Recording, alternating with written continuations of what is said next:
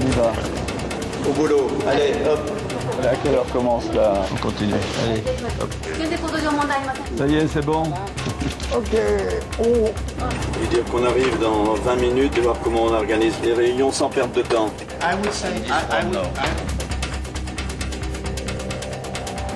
Et bonjour, c'est Nicolas de l'Immobilier Compagnie. Je suis super content de te retrouver dans cette émission. Dans cette émission, on va parler de François Pinault.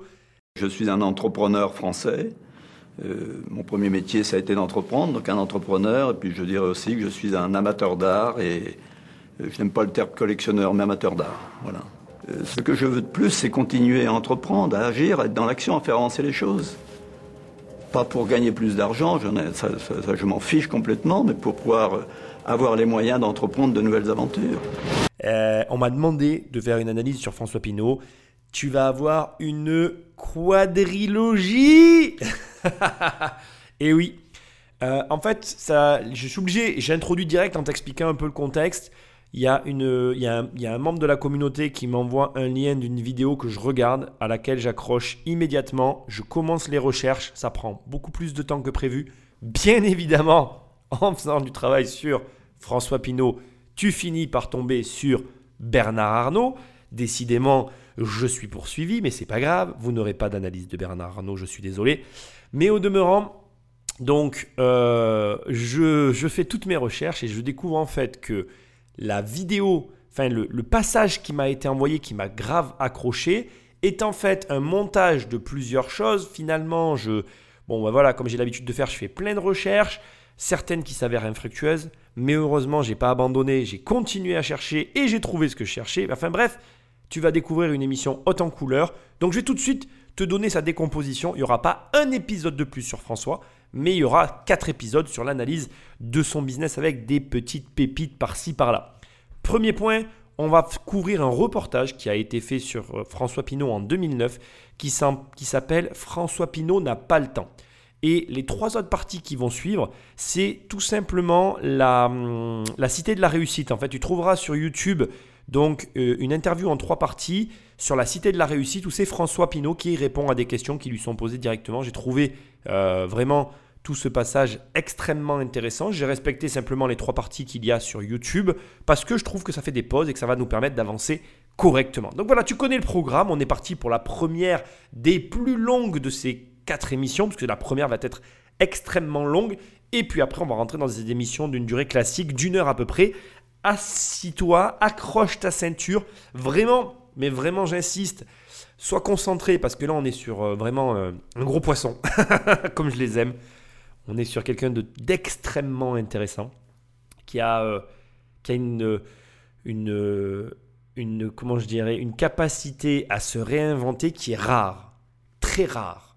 Et d'ailleurs, si je- je vais peut-être me permettre de faire une énorme différence entre François Pinault et Bernard Arnault, c'est que Bernard Arnault, il a toujours, il a toujours su ce qu'il voulait. C'est quelqu'un qui avait un cap, une direction, qui l'a maintenu et qui l'a amené là où il est aujourd'hui. François Pinault est quelqu'un de bien différent, puisque tu vas le voir, et peut-être que tu le sais ou peut-être que tu ne le sais pas, mais il a remanié son groupe. Enfin, il l'a vraiment énormément remanié et tu vois, il y a eu plein d'évolutions, plein de. Voilà c'est quelque chose de très intéressant parce que c'est pas tout le monde qui est capable de se réinventer de la sorte. Avant d'attaquer, et tu le sais, comme veut l'usage, mais je vais le faire très vite parce que cette émission va être très longue. Tu peux me suivre euh, sur mes différents réseaux sociaux, c'est absolument pas ça le début. je suis un peu ému là. Bref, comme d'habitude, laisse-moi des étoiles et un commentaire là où tu écoutes cette émission, c'est ce qui m'aide le plus et j'en ai vraiment besoin. Ça prend quelques secondes pour toi et ah, ça m'aide énormément. Je vous remercie d'être toujours autant nombreux à me suivre, à m'envoyer des messages, à me soumettre des émissions parce que sans vous, tout ça, ça n'existerait pas. Donc, continuez. Sinon, tu peux aller sur mon site immobiliercompagnie.com dans l'onglet formation. Il y a une formation, ça s'appelle 1 million. Tu cliques, tu cliques et on travaille ensemble. Sinon, il y a tous mes livres. Tu vas toujours sur immobiliercompagnie.com dans l'onglet livres. Je t'offre les 100 premières pages de Devenir riche sans argent ou alors tu as accès à mes autres livres toujours sur cette page. Sans plus de transition, c'est parti. Tous les matins, je fais la revue de ce que j'ai fait la veille, des, des rendez-vous que j'ai eus, comment j'ai passé mon temps.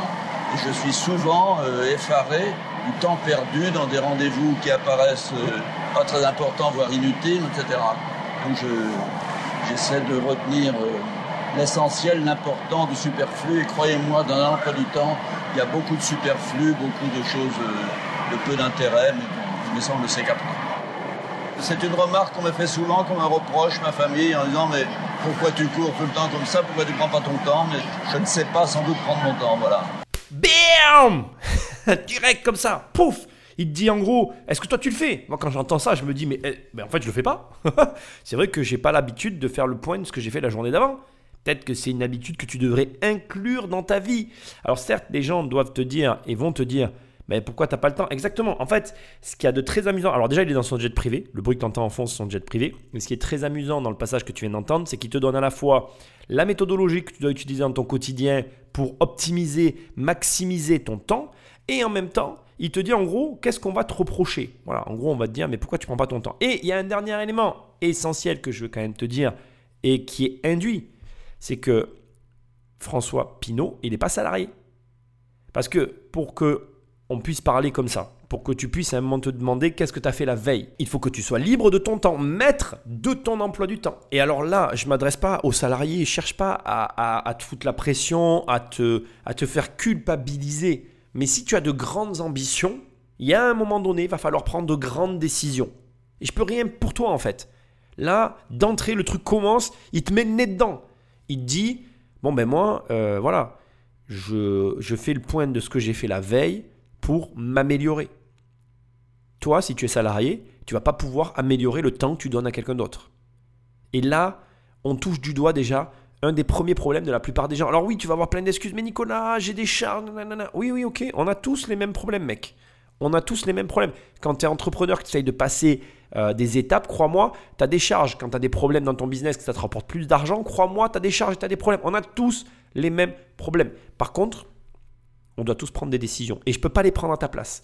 Je ne vais pas éterniser sur ce passage, tu as compris le message. Tu dois optimiser tes journées à leur maximum si tu es salarié, va falloir que tu sois prêt à pas beaucoup dormir parce que le temps que tu perds pour quelqu'un d'autre, va falloir le rattraper pour toi. Et là, face à ça, je peux rien faire à part te le dire.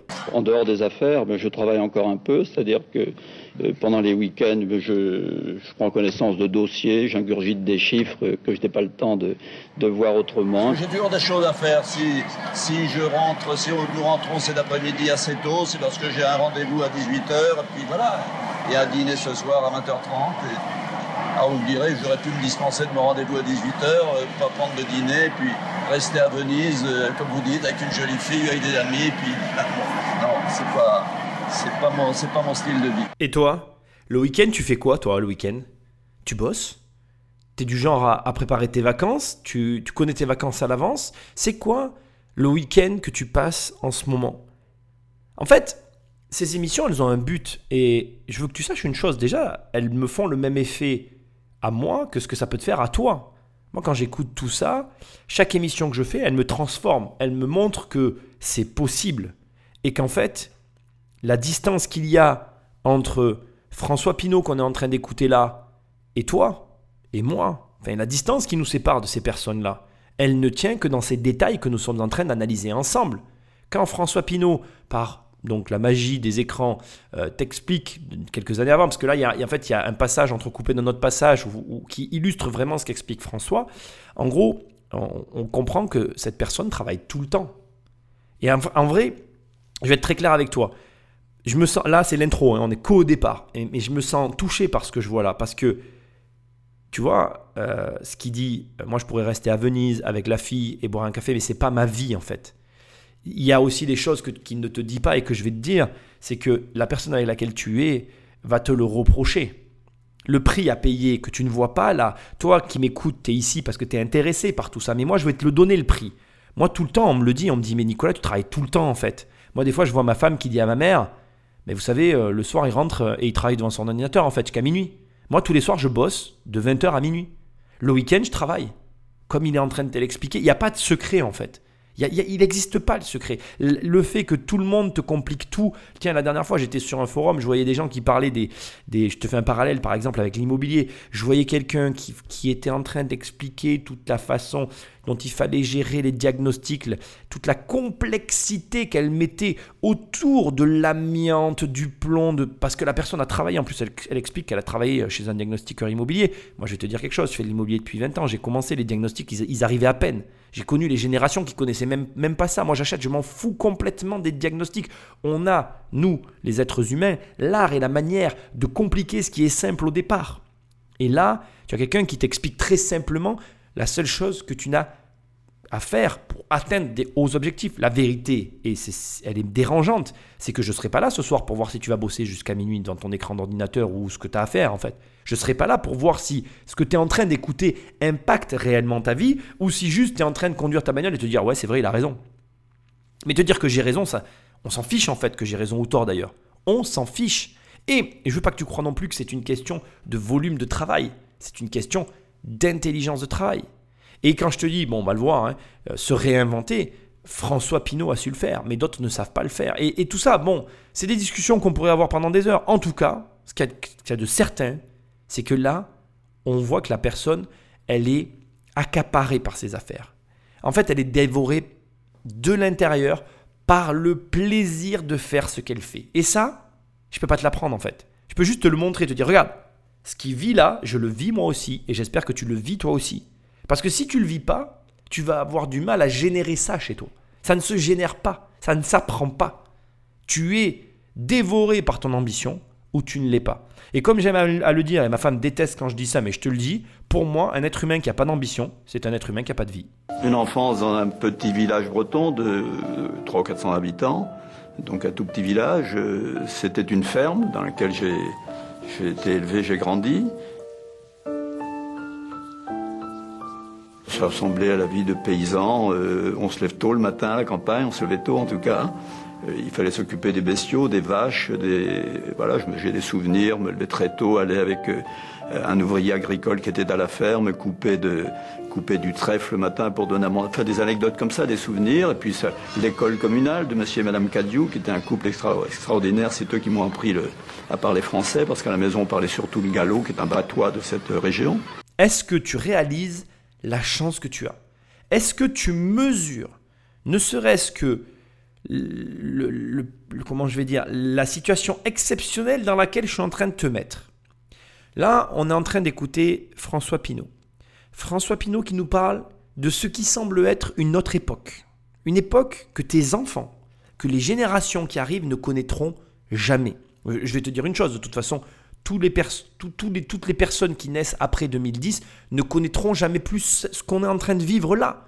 Et le fait que moi je puisse l'enregistrer, que je puisse laisser une trace quelque part de tout ça, c'est pour moi vraiment exceptionnel. Tu sais, ce, qui, ce dont il est en train de parler, je connais. Moi, mes grands-parents venaient donc de notre pays, ils étaient yougoslaves, ils parlaient un patois très particulier que je comprenais quand j'étais gamin, moi aussi. Et je me sens touché d'entendre encore ce genre d'histoire parce que je pense qu'il y a des régions comme ça très éloignées euh, des grandes villes qui ont vécu une vie euh, qui, n'a rien à voir avec la vie que les gens vont connaître aujourd'hui. Le fait qu'aujourd'hui tu as un téléphone dans les mains qui relaye l'information, qui normalise nos vies. Parce que c'est ça qu'il faut dire. Aujourd'hui, on est normalisé. Le patois dont il te parle, il a disparu. Il est et s'il n'a pas disparu, il est en voie d'extinction totale. Parce qu'on est américanisé. Il, y a, des anglicismes. D'ailleurs, regarde, le pass sanitaire sans E, ça n'a pas de sens ça n'a aucun sens. Je veux dire, l'identité qui forgeait euh, notre, notre, comment je dirais, notre richesse culturelle, elle est en train d'être ratiboisée, écrasée par le rouleau compresseur de la mondialisation. Mais attention, ce n'est pas une fatalité. Ça va, bien évidemment, c'est triste parce que ça détruit, euh, ben, comme je te dis, la richesse culturelle, mais ça engendre aussi son lot d'opportunités qui va avec. Il ne faut pas voir, dans tout, il y, il y, a, le bon et le mauvais côté. Je ne suis pas en train de pointer du doigt quelque chose. Je suis juste en train de te dire que là, tu es en train d'écouter un milliardaire qui est parti d'une ferme. Là, quand on écoute les origines plus que modestes de François Pinault, tu ne peux être qu'inspiré. Tu ne peux que prendre toutes tes excuses bien pourries là du début de l'émission hein, où tu vas dire ah mais j'ai des charges, la vie c'est dur, tu prends tout ça là, paf, tu le mets, tu le mets dans une poubelle et tu tires la chasse. Il y a pas de chasse à ta poubelle, c'est pas grave, tu la broies, tu détruis, tu oublies. T'as pas quand t'entends François Pinault là avec ce qu'il vient de te dire, avec son point de départ, t'as plus d'excuses, c'est fini, terminé peu importe ta vie, peu importe qui tu es, peu importe ta situation, là, tu es en mode religion, tu vas écouter bien sagement ce qu'il a à dire, parce qu'il est en train de te dire, regarde, moi j'avais rien. Je me réveillais le matin pour aller couper du trèfle, le, donner aux bestiaux. Je donnais à manger aux animaux. Et c'est en allant à l'école qu'on m'a appris à parler. Je sais pas si tu réalises de... C'est voilà, c'est-à-dire que en termes de euh, marge de progression, il est possible, mais même il est probable, je vais te le dire, hein, mais je te l'ai dit dès le départ, hein, de toute façon, il est probable que jamais tu n'atteindras la marge de progression de cet homme. Jamais. Jamais. Et franchement, je vais te dire un truc. Hein. Je souhaite une seule chose, c'est que tu me fasses mentir. Quand je suis allé dans un collège religieux à Rennes, j'avais 10 ans et demi, 11 ans. Euh, je venais de la campagne, mal dégrossi sans doute, euh, moins bien habillé probablement que, que mes petits copains qui venaient de milieux plus, plus installés. Et puis, bien sûr, il y a les railleries, les moqueries de jeunes de cet âge-là. Vous savez, on se fait pas de cadeaux quand on est, quand on est jeune. Et puis voilà, on se moquait de moi ou de ma mère qui venait me voir euh, au parloir ou tous les jeudis, non pas tous les jeudis, un jeudi par mois pour euh, l'amener, l'amener son petit casse-croûte. On allait euh, dans le bas de la ville, sur la place de la mairie à Rennes. Il y avait un café, je me souviens, c'était le café Poncel, où c'était marqué ici, on peut apporter son manger. Donc on s'installait là, on prenait un, jus de fruits, et puis voilà. Mais les autres allaient au restaurant sans doute. Mais, mais ça, c'est pas. Bon, c'est les petites humiliations, tout le monde en, a subi un moment ou un autre de sa vie, et c'est pas, c'est pas très grave. Ah, c'est pas très grave. Dans une époque où, si ton gamin, si jamais il a le malheur de se prendre un mauvais coup, tous les parents viennent à l'école, au lycée, machin, enfin j'en sais rien. Il y a des mots, des trucs. Oh là là, vous l'avez touché, je vais porter plainte contre vous. Enfin, je veux dire, euh, une autre époque. Une autre époque. Le, le, mec est en train de t'expliquer la vie, quoi.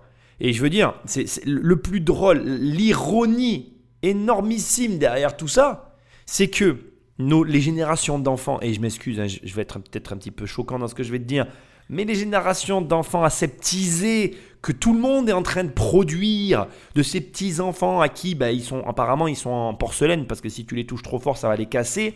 Toutes ces générations d'enfants, elles vont juste subir la violence de la vie de façon décalée. Quelle est la différence entre les enfants d'aujourd'hui et l'enfance de François Pinault? C'est que François Pinault les couilles il les a pris tout de suite et il te raconte sa nature.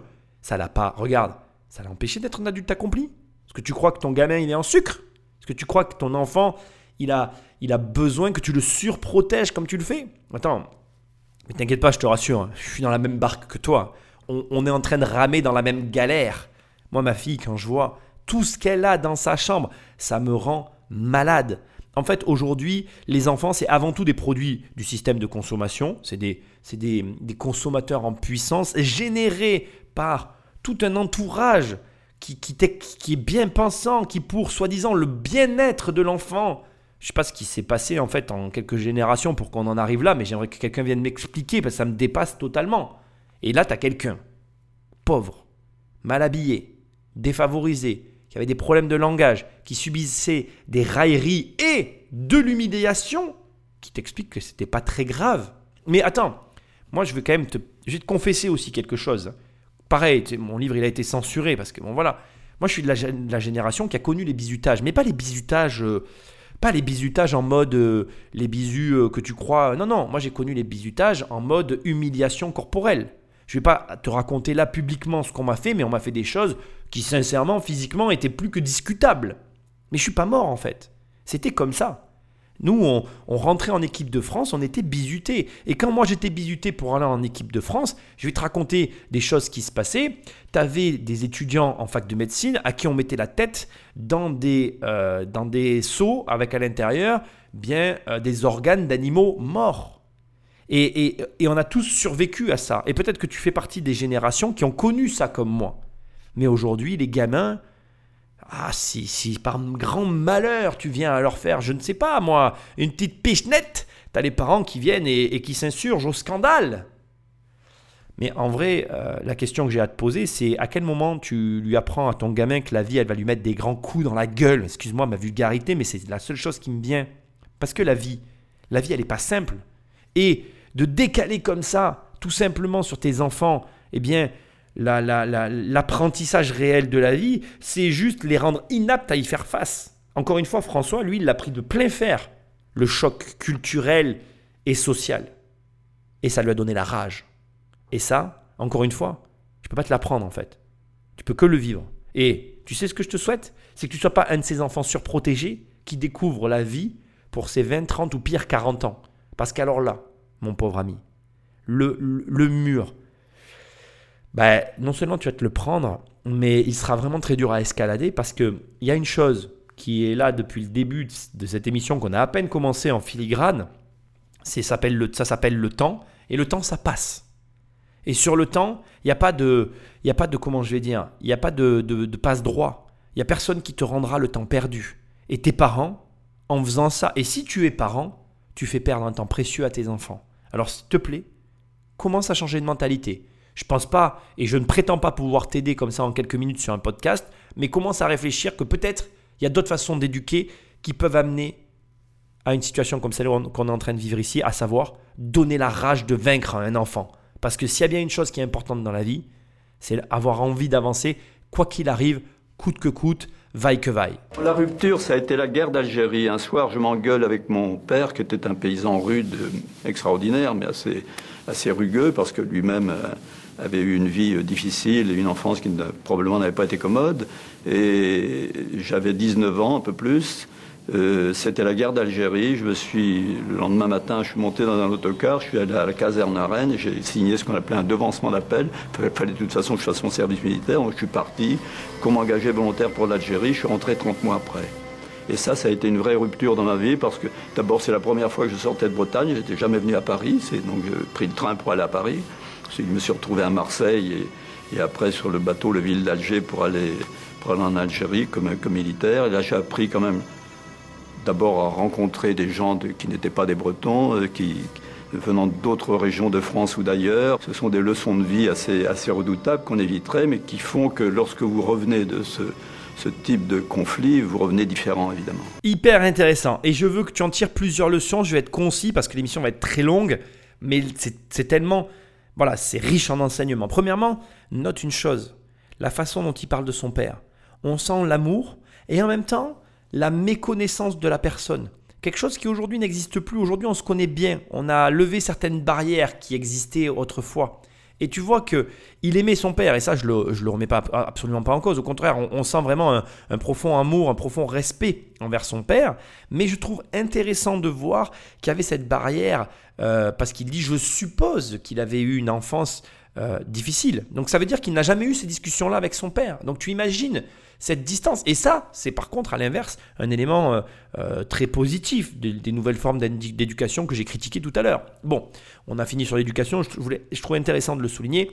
Bref, il s'est engueulé, il est parti et il, il, il est sorti de son cadre. Et pourquoi c'est très important? Parce que il faut que tu saches une chose qui est essentielle, c'est que tu es sous influence. La personne que tu es actuellement, elle est conditionnée par euh, ta ville, tes parents, tes proches, ton contexte, le lieu où tu habites, tout ça, ça conditionne la personne que tu es grandement. Alors le pourcentage, je ne pourrais pas te donner, ça serait présomptueux de ma part, mais on est énormément influencé par le lieu où nous nous trouvons. Et, je veux que tu saches, et c'est important, que en vrai, si tu déménages, si tu vas ailleurs, si tu quittes ce lieu-là, lui, il est parti 30 euh, mois, donc 2 ans et demi, si tu quittes le lieu dans lequel tu es, tu vas découvrir peut-être des phases de ta personnalité, des, des aspects de ta personnalité que tu ne connais pas. Parce que tu n'auras plus cette influence. C'est très important que tu te confrontes à ça. Il est très important qu'à un moment donné, tu sortes du contexte dans lequel tu es pour voir qui tu es vraiment.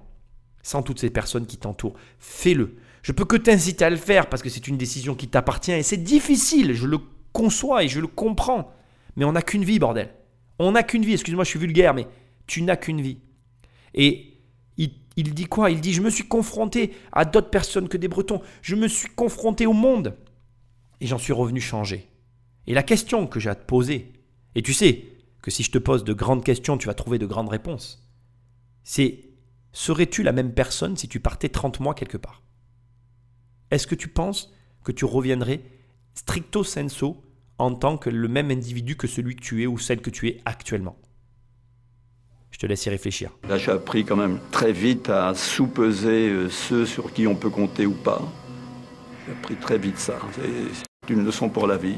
Je suis, quand je vois quelqu'un aujourd'hui, euh, que que je le sens, j'essaie de le, de le renifler, comme on dit, je me dis, celui-là, est-ce que je pourrais traverser la jungle avec lui ou aller dans le désert avec euh, une gourde d'eau, seul avec lui? Voilà, c'est une bonne question qu'on peut souvent voilà. Il n'y en a pas beaucoup avec qui on peut traverser la jungle. Petit clin d'œil à Booba, mon émission sur Booba que je t'invite à écouter. Euh, moi, je suis complètement d'accord avec lui. Et, c'est super dur de, savoir les personnes avec lesquelles tu peux traverser la jungle, avec lesquelles tu peux, comme il dit, marcher dans le désert avec une seule gourde d'eau. Pour note et pour une petite note d'humour, je veux quand même le partager avec toi. Un jour, j'ai fait le Ventoux à pied. Et, euh, et, moi, je suis un mec sur qui tu peux compter sincèrement. Par contre, je bois énormément d'eau. Et on est monté à deux au Ventoux. Et à moi tout seul, j'ai bu tous les stocks d'eau. Mais pas par, mais pas parce que je voulais prendre l'eau de tout le monde, enfin de, la personne avec qui j'étais, mais parce qu'en fait, j'ai tout le temps soif et que, et que par rapport à l'eau, par contre, tu peux pas compter sur moi. Parce que vraiment, je bois tout le temps. Mais tu peux faire, tu peux compter sur moi par rapport au problème. Je rigole parce que c'est, c'est pas vraiment drôle, mais c'est parce qu'en fait, le message qu'il y a là derrière que moi j'essaye de dire, c'est que, en fait, on a tous des défauts. Et euh, le défaut de ne pas, pas savoir gérer ses stocks, il n'est pas grave dans la mesure où tu sais que tu peux compter sur la personne. Alors, tu me diras, si je bois toute l'eau et qu'il n'y a plus d'eau pour personne, on est quand même dans la merde, certes. Mais euh, je me souviens vraiment de cette ascension du Ventoux parce que j'avais extrêmement mal géré et que je suis, euh, je suis pas toujours bon en, termes de gestion comme ça euh, dans certaines situations. Et, enfin bref, je me suis complètement égaré. mais, mais voilà, il a raison. Euh, et renifler les gens, c'est une compétence qu'on n'a pas tous. sache qu'au bout de 10 ans de gestion locative, j'avais perdu cette compétence. Aujourd'hui, je ne sais pas. Je me garderai bien de prétendre dire si je suis capable ou pas de, renifler les gens comme il le dit. Par contre, c'est un enjeu et c'est un enjeu pour l'avenir. Donc sois très vigilant. En 1963, j'ai créé à Rennes ma première entreprise. Je l'ai créée avec peu de moyens, puisqu'il s'agissait d'un prêt relativement modeste et je n'avais pas, euh, pas d'argent ou pas beaucoup d'argent. Mais dès le départ, j'ai eu le souci de m'entourer d'une petite équipe. Elle n'était que de 10 il y, a, il y a 25 ans, mais une petite équipe qui, dès le départ, était une bonne équipe, une équipe performante. On peut faire un métier, le métier qu'ont fait les autres. Quand j'ai démarré il y a 25 ans, ce métier existait, mais je n'ai surtout pas fait comme les autres je me suis démarqué en ayant analysé leur système, en essayant de faire mieux et d'une façon plus efficace. C'était le début du leasing, vous savez, ces locations, et on devient propriétaire à la fin, je l'ai pris en leasing, avec le même pilote qu'aujourd'hui. J'ai recruté ce pilote qui n'est plus tout jeune non plus, c'était son premier job de pilote. Et ça m'a permis de développer les affaires que je n'aurais sans doute pas fait autrement, de partir notamment sillonner, sillonner la France, voir des clients, et surtout d'aller par exemple en Scandinavie, euh, en Suède, en Finlande, euh, acheter des bois parce qu'à l'époque mon métier c'était aussi l'importation de bois et d'aller directement voir les producteurs, c'est-à-dire en, court-circuitant euh, tous les courtiers, les intermédiaires, les importateurs de l'époque. C'est grâce à ce petit avion. À ce moment-là, on m'a pris dans ma Bretagne profonde, on m'a dit c'est un flambeur, il veut faire le malin, il va se casser la gueule. Voilà, c'était considéré comme comme du superflu. Euh, on pouvait prendre le train comme tout le monde et l'avion de ligne. Mais j'avais mesuré le temps que je pouvais gagner. Et J'ai appris à piloter à ce moment-là, dans les débuts des années 70, euh, sur un petit avion d'un aéroclub à Rennes, en Bretagne. J'ai passé mes brevets de pilote. Mais j'ai rapidement considéré que je ne pourrais pas euh, faire des affaires et piloter. Je vais vous dire pourquoi. Parce qu'un samedi après-midi, je suis monté dans mon petit avion pour faire un petit tour. Évidemment, j'avais appris les procédures, les précautions qu'il faut prendre avant de décoller, etc., etc. Je me mets en bout de piste, je décolle, et une fois décollé, il y a, le moteur ne marchait plus. J'ai terminé dans un champ, de choux en bout de piste. je devais demander à, un fermier qui était là de venir avec son tracteur pour tirer l'avion. En fait, la panne, j'avais oublié d'ouvrir le robinet d'essence. Alors ce jour-là, j'ai dit, fais des affaires, un pilote trois leçons dans ce grand passage que j'ai mis ensemble. La première, s'entourer de personnes performantes et efficaces. Il a, fait, il a monté une équipe de 10 personnes sur lesquelles il pouvait compter, fiables et qui étaient redoutables dans le domaine euh, dans lequel il était. Il avait une série. On va en parler dans un instant. J'ai pas mal de choses à te dire. Deuxièmement, euh, il a fait le métier le métier qu'il a fait finalement. D'autres le faisaient, comme il le dit lui-même, mais lui, il l'a fait différemment. Et ça, c'est vraiment intéressant parce que euh, il a essayé de le faire de façon plus efficace. Donc ça veut dire qu'il n'a pas fait l'erreur de vouloir réinventer la roue. Il a simplement pris la roue qui existait et il l'a améliorée. C'est pour ça que je t'ai laissé le passage après avec l'avion, parce que en fait, il s'est acheté un avion et il a voulu court-circuiter tous les intermédiaires de négoce en bois. Alors l'histoire, je ne sais pas si on va la revoir euh, tout au long du reportage. J'ai fait un travail. En fait, mon mode opératoire sur les podcasts, c'est en gros, je commence par sélectionner les reportages sur lesquels je vais baser les analyses. Ensuite, je fais tout un travail de recherche et après, je reviens sur les reportages. Sauf que, comme j'ai fait tout le travail de recherche, en général, tu le sais pas, mais quand je regarde les reportages, j'ai oublié le reportage du début parce que j'ai plein de choses en tête. Bref, Donc là, Pinot, on est sur trois semaines de travail, tu vois, en gros, pour te donner une notion de, des recherches qui ont été faites. Donc Pinot, ce qu'il faut que tu saches là, rapidement, parce que peut-être qu'on va le voir dans le reportage, je pense que oui, mais bon, sinon, tu, tu connaîtras l'histoire. Il a, en fait, il, il, son père, qui a une ferme, a au fond de sa ferme une petite scierie, mais toute petite avec un seul salarié qu'il va reprendre, en fait. Et donc, il va faire un crédit pour la développer. Il va reprendre la, la petite scierie de son père, indépendante qu'il avait, pour euh, tout ce qui était, en fait, en gros, alors ça je le présume, hein, mais en gros, la ferme pour fonctionner, les fermes d'avant, on parle vraiment d'une autre époque. Hein. on parle de, l'époque où euh, la voiture arrivait à peine. Eh bien, ils avaient besoin de charrues, ils avaient besoin de, tout ce qui est matériel pour labourer les champs, et tout ça c'est fait en bois. Et donc en fait, quand tu as une scierie pour euh, tout réparer, tout remettre en place quand tu as besoin. Et selon la taille de l'exploitation, ben c'est complètement cohérent d'avoir ce type d'installation, de, société dans ta ferme pour venir te permettre de réparer et de faire fonctionner l'exploitation qui nourrissait la famille. Donc, euh, il, il, convient de, il convient de, comment je vais dire, de, comprendre que le père avait simplement géré son exploitation en bon père de famille pour être autonome. autonomie qui est chère au cœur de François Pinault, qui, à mon avis, doit venir de son éducation. J'imagine assez bien qu'on a dû lui, lui, répéter ou lui dire assez souvent, euh, soit indépendant mon fils, soit indépendant mon fils, ne dépend de personne. En tout cas, il avait cette volonté, c'est pour ça qu'il se lance à son compte. Donc, il reprend la série euh, de son père, il la développe jusqu'à un certain point. On parle euh, de quelqu'un qui, je pense que quand ça arrive, il est sur la, il approche la quarantaine, si je ne dois pas te dire de bêtises. Et à un moment donné, il est approché par un groupe euh, international qui lui propose de racheter sa série. Et là, en fait, il n'est pas vendeur. Et n'étant pas vendeur, il se dit, bah, je vais donner un prix déraisonnable. Parce que du coup, quitte à vendre, autant vendre à un prix euh, qui, n'est pas le prix auquel je, je vendrais normalement. Et figure-toi que le groupe accepte le prix. Et non seulement ils acceptent le prix, mais en plus, ils se retrouvent à conserver le poste de directeur de la série. C'est-à-dire qu'ils lui disent Ok, on t'achète la boîte, mais c'est toi qui continues à la gérer. Et, fait amusant, il est donc au même poste, dans la même position, mais avec de l'argent sur ses comptes. Argent dont il n'a pas besoin, puisqu'il conserve le même travail. Et toujours euh, de façon très intéressante, il entend parler à ce moment-là, en fait, de, du marché du sucre. Euh, et, donc de variations importantes sur le marché du sucre avec des potentiels gains à la hauteur de ces variations. Et on n'a jamais su, mais apparemment il a placé une somme énorme pour spéculer sur le sucre. Alors il faut savoir que il y a, y a plein d'éléments quand tu fais des recherches sur François Pinault qui ne sont pas assez mis en avant à mon sens et qui nécessitent des précisions qui sont essentielles. Euh, François Pinault, à ce moment-là, il est dans le bois. Et donc, il connaît très très bien le marché des matières premières. Le bois est une, matière première.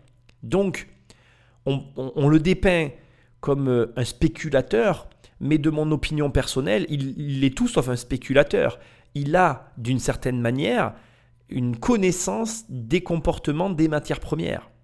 Et c'est vraiment important de le préciser parce que tu ne peux pas occulter ça. C'est trop facile que de dire il a fait un coup de poker. Non, il avait déjà, quand, quand on, fait des recherches, on trouve le fait qu'il avait un ami qui l'a informé sur la situation du sucre, premièrement. Donc ça sous-entend qu'il avait une connaissance, qui avait des connaissances élargies dans ce secteur d'activité. Et deuxièmement, lui-même a, des connaissances élargies dans le négoce des matières premières. Et ça, c'est une valeur qui n'est pas euh, détachable de la prise de décision de, M. Pinault. C'est pas possible à un moment donné de, de manière illusoire de croire qu'une personne agit comme ça en claquant des doigts. Alors après, il y a toujours bien évidemment une part de hasard, une part de chance, appelle ça comme tu as envie.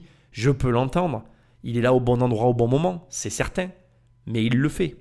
C'est comme si toi, aujourd'hui, tu mettais tout ton argent sur le Bitcoin.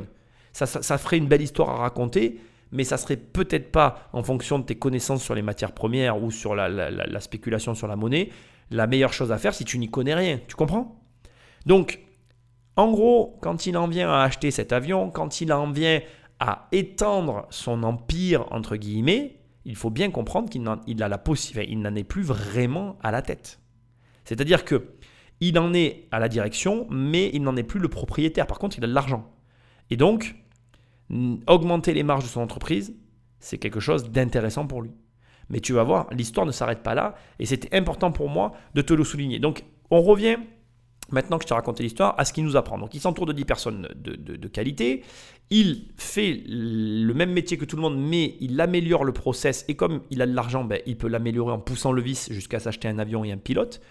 Et troisième point, et non des moindres, il te raconte qu'il euh, a très vite pris un pilote parce qu'il a pris à piloter, il aurait pu piloter lui-même l'avion et, économiser de l'argent, mais il a oublié d'ouvrir le robinet d'essence, ce qui fait qu'il s'est cratché en avion. Alors il s'est scratché, euh, il a plané jusqu'à terre, ce n'était pas un crash violent, mais ça nous montre donc les trois recettes du, succès selon François Pinault, c'est bien s'entourer, faire les choses mieux que les autres et ne pas vouloir tout faire. Qui est une erreur très courante, très commune et que tu commets forcément, même encore aujourd'hui, et même moi je la commets. Donc, tu m'as compris.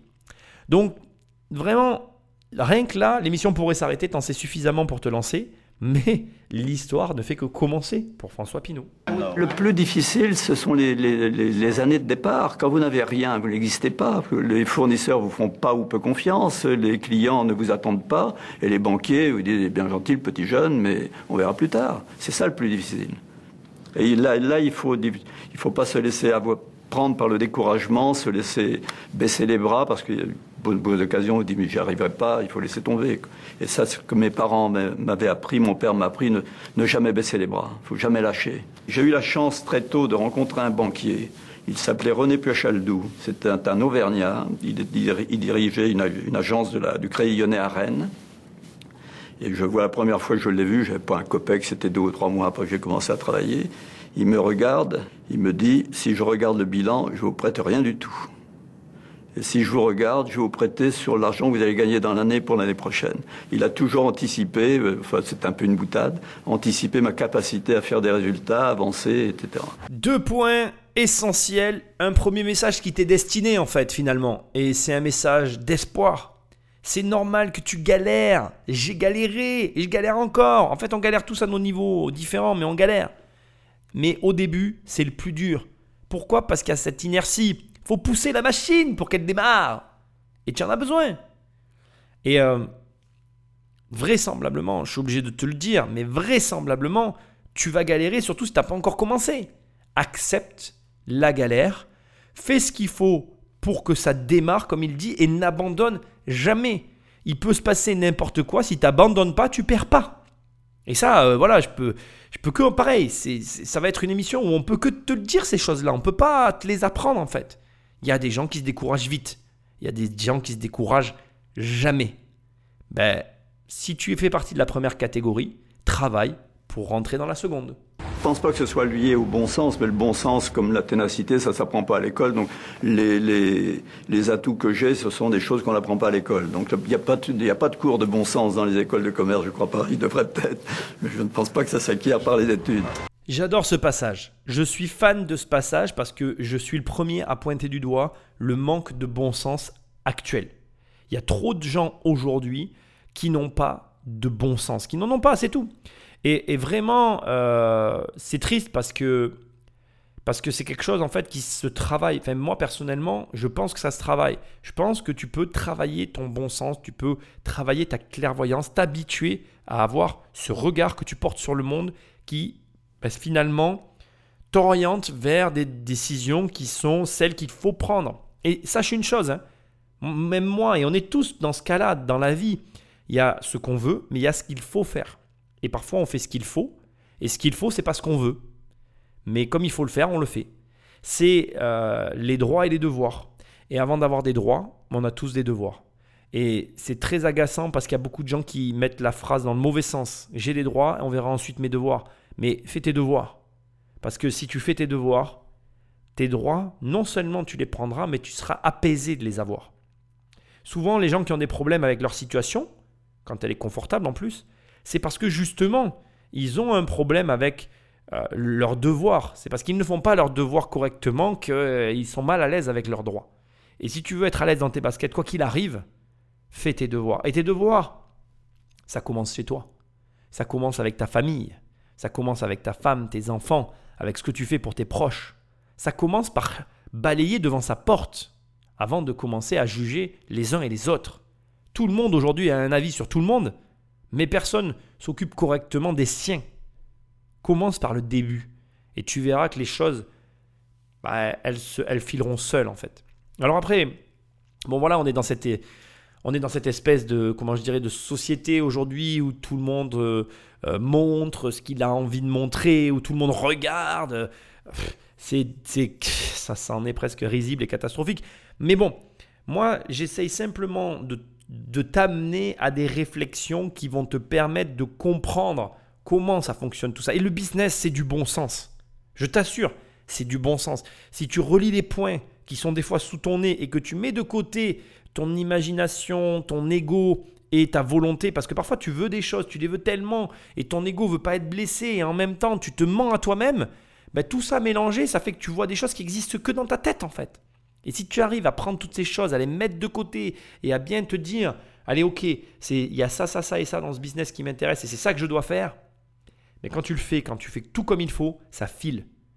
Et le problème des êtres humains de manière générale, c'est que je ne sais pas pourquoi on a cette tendance à tourner autour du pot et à, et, à tirer au flanc quand il s'agit de faire ce qu'on doit.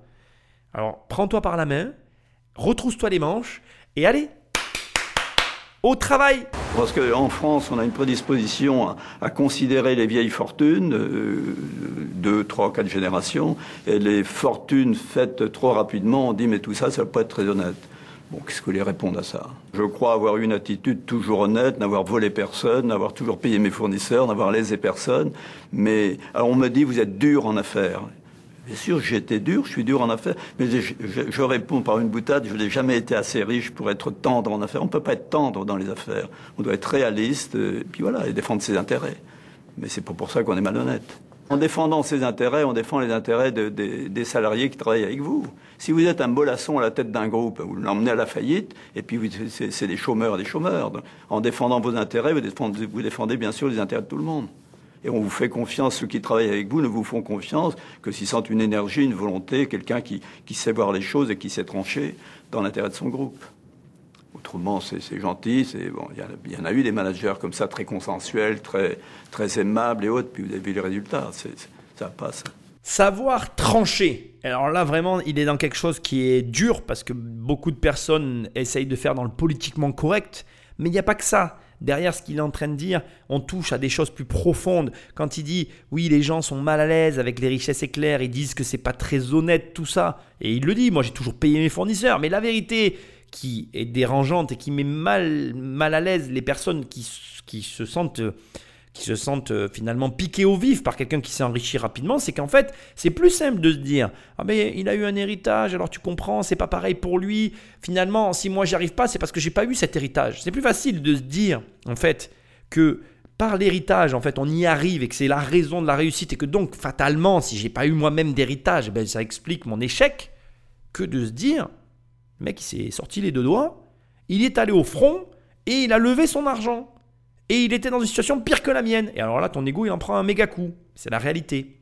Et j'ai un petit truc à dire sur les héritages parce que vraiment, ça, c'est vraiment. Euh, c'est une réflexion, mais plus que nocive en fait pour toi. Vraiment, je t'invite vraiment à, chasser ça de ton esprit et même à, apprendre à apprendre à avoir de la considération pour les gens qui deviennent riches rapidement. À essayer au contraire, et, franchement, hein, euh, ne crois pas que je m'exclus de la réflexion, on a tous été éduqués pareil.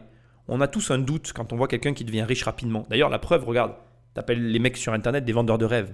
Mais indépendamment du fait que ce soit des vendeurs de rêves, peu importe comment ils sont devenus riches rapidement, ils sont devenus riches rapidement, certains. C'est une réalité. Et même si ça te met dans l'inconfort d'une façon X ou Y, ne nie pas l'évidence ne sois pas là en mode euh, Ah ouais, regarde-les, euh, ils ont réussi avec les formations, peu importe, ils ont réussi, point. Et ça, c'est une réalité. Et apprends à aimer ça. Parce que du coup, tu as des choses à apprendre. Tu comprends ce que j'essaye de te dire? C'est pas parce que tu as la sensation qu'ils te trompent sur la marchandise qu'ils n'ont rien à t'apprendre. Bien au contraire. Et là où je t'emmène, c'est où en fait? C'est que l'héritage, c'est la pire des pensées qui soit. Et je vais t'expliquer pourquoi. Moi, je connais une famille, d'ailleurs d'un patrimoine énormissime. Et il se trouve que je suis, proche des, des, enfants, et, même, un peu du père aussi. Ça n'a pas d'importance. Et en fait, je la raconte souvent peut-être cette histoire, mais c'est pas grave, je vais la re-raconter, elle n'a elle a pas de limite cette histoire. En fait, chaque enfant a eu le même héritage. En gros, c'est un appartement. Je vais te le dire comme ça parce que c'est très simple. Il a, c'est- d'ailleurs super intéressant. Il a donné aux quatre un appartement. Et sur les quatre, il n'y en a qu'un seul qui s'est reconstruit un patrimoine de fou. Et tu sais ce qu'il a fait?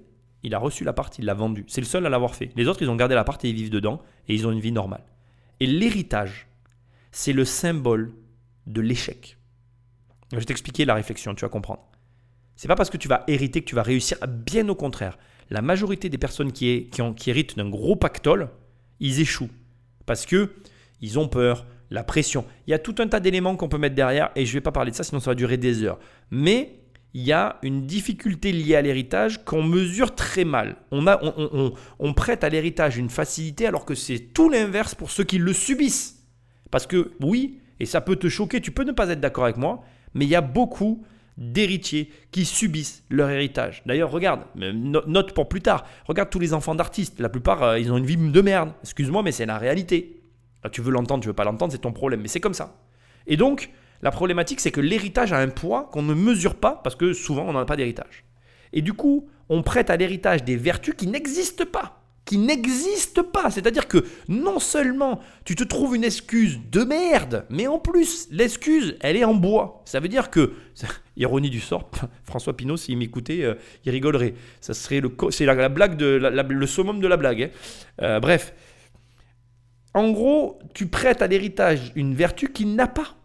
Il n'a pas cette vertu. Pourquoi les quatre enfants, et je reprends mon histoire, pourquoi ces quatre enfants ont le même héritage et pourquoi il n'y en a qu'un qui se construit un patrimoine de ouf C'est de fou. C'est bien qu'il y a un moment donné, ben, en vrai, ça n'est pas inhérent à l'héritage, la réussite. C'est inhérent à la personnalité et à sa capacité à produire de la richesse. Et ça, je suis désolé de te le dire, mais la capacité à produire de la richesse, premièrement, ça s'apprend. Et deuxièmement, et c'est là où je t'emmène, si tu commences par accepter que la richesse rapide existe, alors à ce moment-là, tu commenceras peut-être à gagner de l'argent rapidement. Parce qu'en fait, tu ne peux pas, et ça c'est vraiment quelque chose d'important, hein, tu ne peux pas, de façon illusoire, t'imaginer qu'en ne croyant pas que la richesse éclair existe, tu gagneras de l'argent rapidement. Et c'est ce que font la plupart des gens. La plupart des gens que je connais, pour pas dire 95% des gens, pensent que si tu gagnes de l'argent vite, c'est que forcément, tu as été malhonnête. Donc du coup, forcément, ils ne croient pas que l'argent puisse se gagner rapidement. Donc du coup, bah, qu'est-ce qui se passe? Si tu ne crois pas à une chose, elle n'arrive pas. Donc commence par te dire que c'est possible. Si tu commences par y croire, tu vas commencer par changer ton mode opératoire au niveau de ta tête. Et si tu commences à réussir à changer ce mode opératoire, tu vas commencer à gagner de l'argent. François, je te laisse la parole. C'est un mauvais coup pour le groupe Pinot Printemps La Redoute. Sa filiale Gucci, numéro 3 du luxe dans le monde, perd sa Dream Team, son équipe de rêve. Euh, Son styliste Tom Ford que vous voyez ici et son PDG ont annoncé leur démission pour le 30 avril prochain.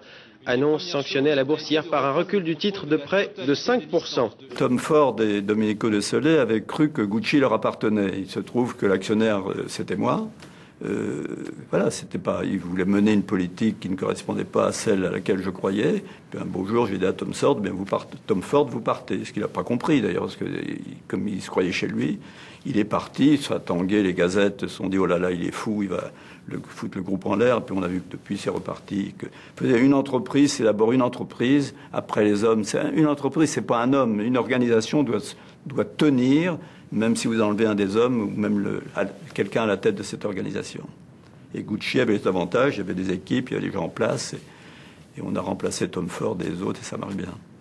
La philosophie, c'est une large délégation, c'est faire confiance aux hommes, faire confiance aux dirigeants, les recruter le mieux possible, savoir les, jauger, les, mais leur faire confiance. Autrement, on peut pas tout faire. Vous savez, on si j'avais pas à Château-Latour un dirigeant euh, à la hauteur, ou à Christie's un dirigeant à la hauteur, et à, la Redoute ou, à, ou à la Fnac des dirigeants à la hauteur, on peut pas tout faire soi-même.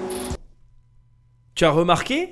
Est-ce que tu as remarqué le décalage entre ce que ce qu'annonce le présentateur du JT et les paroles de François Pinault Je trouve ça, mais franchement, c'est effarant. On parle de, de, de- quelque chose qui s'est produit il y a déjà quelques années et déjà on voit que le journalisme, c'est plus ça, quoi. hein. Vraiment, clairement, on est vraiment dans la on est dans le, on relaye de l'information bien plus qu'on informe en fait. hein. Euh, là, on a un journaliste, et ça me fait drôlement sourire, qui dit oui, ils ont perdu leur Dream Team, c'est un coup bas, euh, c'est un coup dur pour le groupe Gucci. Et de l'autre côté, je l'ai viré. ouais, je l'ai viré, et puis je croyais chez lui, donc il a dégagé, quoi. Donc en fait, d'un côté, on t'annonce, donc euh, tu vois, et ça me fait rire parce que ce week-end, euh, j'ai eu un repas et encore on me dit, mais comment tu regardes pas la télé, mais tu te rends compte, t'es pas informé, etc. Et je disais, mais je suis mieux informé que toi en fait. Je regarde pas la télé, je j'écoute pas la radio, j'écoute rien et je suis mieux informé que toi parce que justement, en fait, on te sert de la daube tous les jours. Bon, vous savez ce que, je, ce que je dis moi de la, de la télé, hein, c'est une poubelle. Hein, donc euh, voilà, donc tu t'écoutes la poubelle, la poubelle journalière et tu crois avoir une information de qualité. Mais le problème, c'est que la seule chose que tu as, c'est de la croyance. Le reste, ça n'est à rien du tout de fiable. C'est vraiment un amassis euh, de, voilà de, de, comment je vais dire. C'est même pas de l'info en fait. C'est c'est un, un patchwork euh, de choses qui ont été glanées à droite et à gauche et qu'on te balance comme ça avec un, un effet sensationnel pour faire de, de la vue, du buzz. Et derrière, comme il te dit, il te dit et, j'aime beaucoup ce passage parce qu'il est vraiment, il contraste vraiment. C'est-à-dire que d'un côté, il te dit, tu dois faire confiance aux gens avec qui tu travailles. Et à un moment donné, tu as une vision, ça correspond pas, bon, mais on se sépare. Mais tu dois travailler avec des gens avec qui tu vas pouvoir déléguer une totale confiance sur la gestion d'un groupe et avec lesquels tu vas pouvoir travailler. Donc maintenant, on en arrive à un point fort intéressant, question, grande question à laquelle tu dois répondre parce que tu vas trouver une grande réponse. Est-ce que si on te délivre des informations vérolées, tu vas pouvoir avoir confiance dans ces infos? Est-ce que tu penses que tu vas pouvoir baser ta stratégie sur ces informations-là? Est-ce que tu crois que c'est sain et que je te recommande de construire ta stratégie sur les informations qui te sont délivrées? Je, hein? Là, là, je t'ai mis un blanc mal à l'aise. Je t'ai mis dans un blanc qui était malaisant.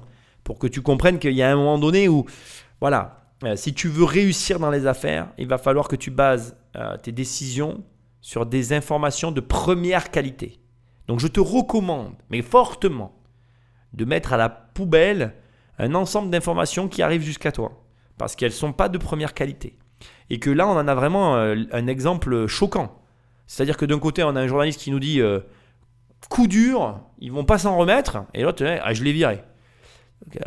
À mon avis, quand tu vires quelqu'un, c'est que tu es plutôt sûr déjà de la suite des événements. Et d'ailleurs, étant donné que ce reportage date de 2009, je te laisse regarder la cote de Gucci qui s'est jamais aussi bien portée. Il avait raison et le journaliste avait tort. Donc, comme quoi, tu vois, ce que tu dois retirer de ce que je suis en train de te dire là, c'est que premièrement, ne juge pas trop vite les gens autour de toi.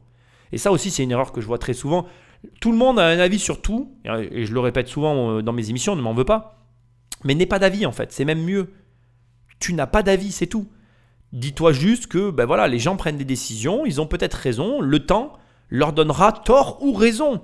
Mais quand bien même, ne te prononce pas, laisse les choses se faire et tu verras comment ça avance. Et deuxièmement, construis tes raisonnements, comme je te l'ai dit, sur des informations de première qualité. C'est essentiel. Tu ne peux pas prendre les bonnes décisions si on te dit oh là là, euh, voilà. Tiens, regarde, je vais te donner une information intéressante à laquelle, sur laquelle tu peux te fier et, euh, et qui vaut son pesant d'or. Aujourd'hui, on a une volonté politique de faire baisser les prix de l'immobilier. Ça, c'est les actions qui sont menées sur le terrain euh, par rapport à l'immobilier et je te confirme la tendance qui est, euh, qui est la suivante. Sauf que 2022, il y a un événement particulier. Il y a ce qu'on appelle les élections présidentielles. Et qu'est-ce qui se passe quand il y a un président qui est élu? L'année présidentielle est toujours une bonne année. C'est une année durant laquelle on lâche les rênes. Donc ça veut dire qu'il y a des décisions qui vont être prises au premier trimestre, les robinets vont se serrer. Fin du premier trimestre, il va y avoir un nouveau président. Deuxième trimestre, les robinets vont s'ouvrir jusqu'à la fin de l'année. Et après, on reprendra une politique d'austérité. Ce qui veut dire que l'année prochaine sera bonne. Ce qui veut dire que prépare des projets, lance des projets immobiliers l'année prochaine, parce que tu vas les sortir. Comprends? Et là, c'est intéressant parce que moi, ces informations, elles, sont, elles, viennent d'où en fait? La première, je l'ai récupérée en direct du terrain. Celle sur le fait qu'aujourd'hui, il y a une volonté de faire baisser les prix de l'immobilier. Celle-là, je l'ai première catégorie, information qualitative. Deuxième information, les présidentielles. Mais ça, c'est du bon sens. Et on fait écho à l'émission qu'on est en train de faire. Le bon sens, c'est que depuis de tout temps, les, années d'élection présidentielle sont des bonnes années. C'est comme ça. Maintenant, tu cumules les deux informations et tu fais marcher l'encéphale qui est entre tes deux yeux là. Tu sais, le truc qu'on t'a donné à la naissance et qui fonctionne en fait quand tu le sollicites. Et tu en tires tes conclusions. Et voilà. Donc, on en revient à tout ça. C'est vraiment un passage important, j'insiste, mais vraiment. Tu peux réécouter ce passage tout le temps. Il y a d'autres éléments que je souligne pas, comme le fait qu'il précise qu'une entreprise, euh, c'est une organisation, c'est pas euh, quelque chose qui est articulé autour d'une seule et unique personne. Donc comme il dit, et, ça, tient en quelques mots, mais c'est tellement vrai. Il dit, vous prenez quelqu'un, vous l'enlevez, vous en remettez un autre, ça doit fonctionner. Et ça aussi, je pourrais y passer des heures en t'en parler. Combien de gens qui font cette erreur de construire autour d'eux finalement un poids énorme qui les écrase et ils ne se détachent jamais de leur entreprise. Jamais. Bref, on en reste là, Patrick. Envoie la suite, sinon l'émission va durer des jours. Il m'est souvent arrivé de, prendre des décisions. Euh, on s'est dit, mais il s'est réveillé ce matin, il fait ça. C'est euh, pas sérieux, il, va le nez au vent comme ça. Et, parce que la réflexion peut être euh, discrète, secrète, peut réfléchir à des projets pendant longtemps. ça ne se sait pas, ça ne se voit pas. Puis un jour, vous avez bien en tête ce que vous devez faire, ce que vous pensez devoir faire pour réussir une opération, une OPA par exemple. Ben, vous, vous, décidez de la lancer, euh, ça peut. Ça, l'effet de surprise dans les affaires est très important. Imaginez-vous en militaire, vous êtes général d'armée, vous allez dire à vos adversaires j'attaque à tel endroit, à tel jour, à telle heure, vous risquez de prendre la pâtée. Donc, vaut mieux pas, vaut, mieux les informer dans ces cas-là. Le point ici est intéressant.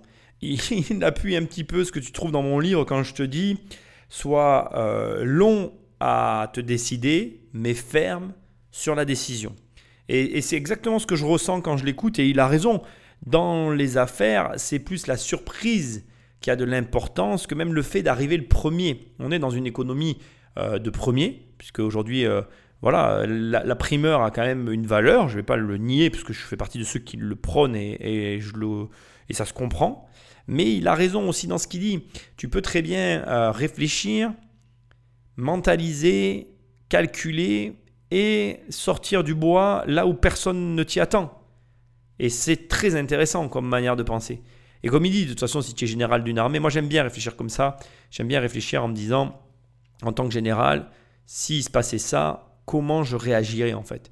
Et euh, voilà, de la même façon, tu vas pas donner à tes adversaires euh, l'information de ton lieu d'attaque, euh, par quel vecteur et sous quelle quantité. Auquel cas, il est évident de comprendre que tu serais dans la perte intéressant à noter quand même, et ça aussi c'est important, on écoute une personne d'une génération qui a connu la guerre.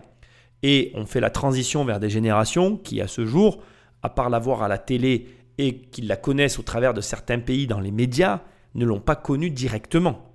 Alors bien évidemment, je pèse mes mots, hein. je ne suis pas en train de dire qu'il n'y a pas de guerre. Ne me faites pas dire ce que je n'ai pas dit. Je suis en train de dire que le rapport que l'on a à la guerre est très différent euh, de celle de M. François Pinault, que, nous, que même moi, et que même encore plus nos enfants. Parce que euh, la guerre aujourd'hui, euh, ça se matérialise par soit des attentats, soit par des informations à la télé qui sont, dans les deux cas, finalement très relatives, très relatives à, la réalité que M. François Pinault a connue, puisque lui est allé au front. Et à sa génération à lui, aller au front était quelque chose qui, par les générations d'avant, était quelque chose de, de plus conventionnel en quelques générations, on a perdu ça. La preuve d'ailleurs, regarde, dans notre pays, il n'y a plus de service militaire. Ça ne veut pas dire qu'on n'a plus d'armée, ça ne veut pas dire qu'il n'y a plus de guerre encore. J'insiste sur mes propos. Mais le rapport à, ces notions-là est forcément différent. Il n'a pas la même saveur, il n'a pas la même euh, valeur. Voilà. Et je, et je, veux le préciser parce que ce dont il fait état ici, dans sa bouche, a pour moi pas du tout la même connotation que si c'était moi qui le disais, par exemple. La vérité, c'est que je ne sais rien de la guerre. Mais alors, rien. Et j'ai pas honte de le dire, tu vois. Je, suis comme tout le monde, hein. je, suis au courant des attentats, j'ai vu les guerres au travers des, médias, mais je ne sais rien de la guerre. Rien. Donc, voilà, ce sont des choses qu'il faut bien comprendre et qui ont une influence hein, directe, à mon, à mon humble avis, sur nos tempéraments et sur nos comportements. Et pareil, je, je, comment je vais dire ça? Je pèse la, mesure de mon analyse. C'est-à-dire que euh, mon analyse ici, elle est très relative parce que je suis personne en fait dans cette histoire. Lui, il est allé au front. Moi, j'y suis jamais allé. Je n'ai aucune légitimité à parler de ça. Et c'est très important parce que je suis le premier à te dire en permanence pourquoi des gens qui n'ont pas d'argent parlent des gens qui ont de l'argent. Ça n'a aucun sens en fait. L'analyse ne peut pas avoir la même valeur. Et bien là, c'est de la même façon quand il dit euh, sentir quelqu'un pour savoir si je peux aller dans la jungle avec lui, ça n'a pas le même poids que quand moi je te dis sentir un locataire qui va payer ton loyer. Euh, ben, très clairement, il vaut mieux qu'un locataire ne paye pas mon loyer plutôt que je parte à la guerre avec un mec sur qui je peux pas compter. Tu vois, en termes de mesure, euh, de, de, comment je dirais, de conséquences, de gravité dans la vie, c'est plus grave d'aller au front avec un gars qui te soutiendra pas que d'avoir un locataire qui te paye pas. Mais ça, c'est logique. Et donc, du coup, mon appréciation, elle est très limitée ici. Mais au demeurant, il n'empêche que ce qu'il dit, je le comprends et que tu dois le comprendre aussi.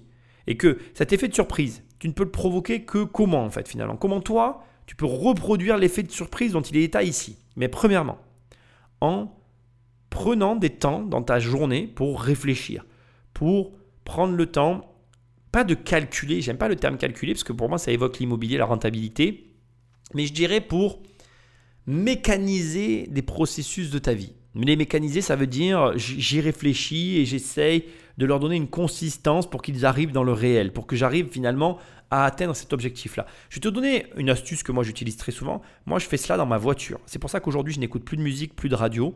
Dans la voiture, il y a le silence, moi et la route. Et j'essaye de penser à tout ça. J'ai du mal à méditer, donc je ne vais pas te dire que je suis contre la méditation, ça n'est pas mon fort. Mais pour moi, la, conduite a quelque chose de philosophique. Quand je conduis une voiture et que je ne fais que ça, que j'élimine toutes les distractions autour, eh bien j'arrive à créer cet effet, cette réflexion qui peut m'amener parfois à des réactions surprenantes pour les gens qui m'entourent. Voilà. Je voulais partager ça avec toi. Le passage est euh, extrêmement important aussi parce que il faut que tu prennes le temps dans ta vie de réfléchir, de, de penser et de mécaniser un petit peu ben, ta vie. Voilà, pour que, encore une fois, voilà, tu arrives à, faire passer euh, tout ce que tu as dans ta tête à, ta vie concrète, à pouvoir le toucher. C'est pas facile, mais c'est réalisable. Si j'avais une devise, ce serait audace et générosité. C'était la devise des chevaliers au Moyen Âge. C'est-à-dire d'entreprendre, il faut beaucoup de culot, il faut de l'audace, il faut, il faut prendre des risques. Autrement, on pas... là aussi, ça ne s'apprend pas à l'école. La prise de risque, il n'y a pas de cours de prise de risque. Le bon sens, c'est prise de risque. Donc il faut prendre des risques et autrement, vous ne faites pas la différence. Vous ronronnez. Mais en même temps, il faut... Euh, il faut savoir regarder les autres, considérer les autres et, les aider autant que faire se peut et faire preuve d'une certaine générosité dans la discrétion. Voilà. Et puis à ce moment-là, les Français seront plus ou moins réconciliés avec l'argent. Mais si vous êtes assis sur votre tas de billets, euh, narguant les autres, euh, ne les voyant pas, ne les voyant pas, parce que en France comme ailleurs, il y a beaucoup de, beaucoup de gens qui sont dans des difficultés. Alors là, jamais les Français ne se réconcilieront avec l'argent, puis ils auraient raison d'ailleurs. Il a raison. Je pourrais tout analyser de ce qu'il vient de dire, mais je vais me concentrer sur un seul élément, le fait de ronronner. Et euh, je vais faire un parallèle avec la vente de mon patrimoine parce que je veux vraiment que tu l'entendes. J'aurais pu garder mon patrimoine avec tous les appartements à rénover, garder le projet que j'avais au départ. J'étais sûr du résultat, mais j'aurais ronronné. Et ronronner, franchement, c'est devenir mou. Et pour avoir repris le sport, je te confirme que j'étais devenu mou. Et là, d'avoir tout vendu, de m'exposer, de me mettre dans une position difficile, de tout remettre en question, parce qu'après, une remise en question en entraîne une autre. Et tu vas avoir tendance à, à, faire que tout finalement euh, se suive. Bien du coup, ça te met un coup de fouet et tu repars. Et il a raison, audace et générosité, très bon mélange. Il a aussi raison quand il dit que tu ne peux pas vouloir avoir de l'argent que pour toi, ça n'amène à rien. Et alors là aussi, crois-moi, je pourrais aussi t'en parler, mais je ne vais pas rentrer dans ce point-là parce que je rentrais dans ma vie personnelle et je n'en ai pas envie. Mais euh, gagner bien ta vie uniquement que pour toi, moi dans mon cas c'est pour moi et ma mère, mais que pour que quelques personnes finalement ça ne mène à, rien parce que la vie elle ne se mène pas euh, tout seul, elle ne se mène pas pour soi, elle se mène euh, avec les gens qu'on a autour de nous, avec les relations qu'on tisse, avec la vie que les autres vivent eux aussi. Et c'est ce qui complique l'équation, c'est que on est dans une vie en société et croire de façon illusoire que parce que tu vas atteindre un certain point, ça va régler tous tes problèmes, bien c'est faux en fait. Les points, euh, ça n'existe pas, il n'y a pas de point d'arrêt. Il n'y a que quand on décide de s'arrêter qu'on s'arrête réellement. Mais quand on s'arrête, on devient mou, comme je te l'ai dit tout à l'heure, comme il l'a dit, on ronronne.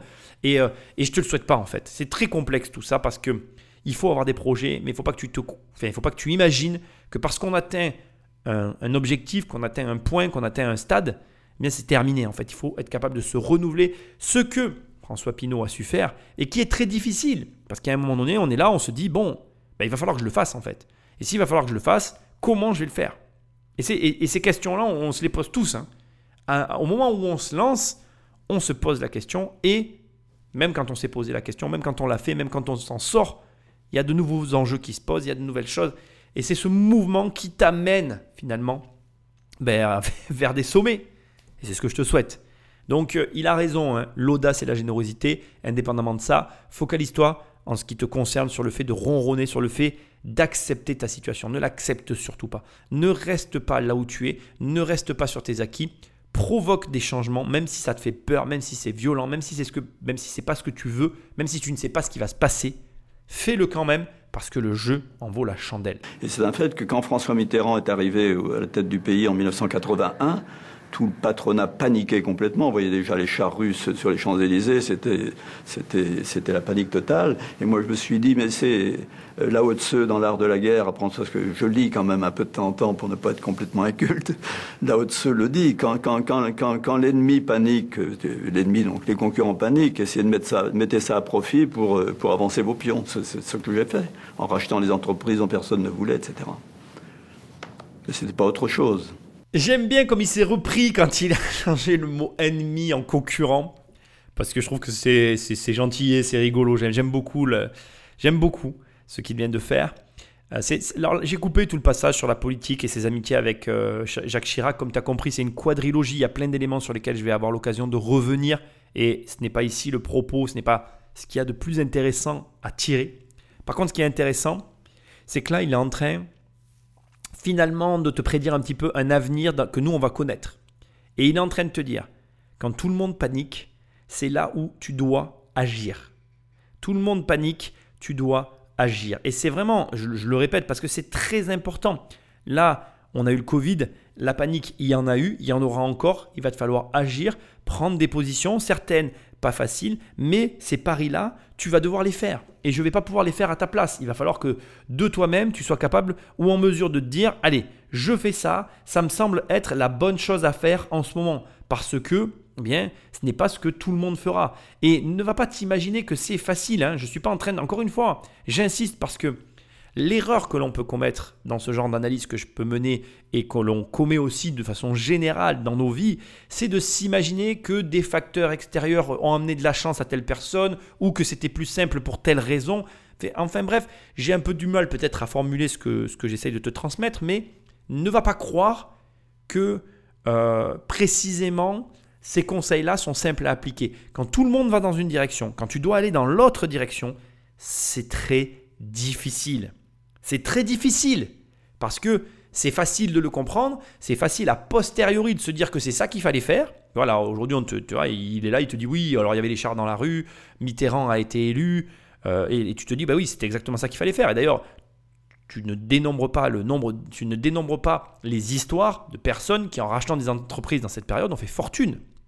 C'est très facile aujourd'hui de, comprendre que c'est ce qu'il fallait faire parce que on a le bénéfice de l'histoire qui nous fait dire c'était le comportement à avoir. Mais aujourd'hui, par exemple, je vais te donner un exemple tout bête.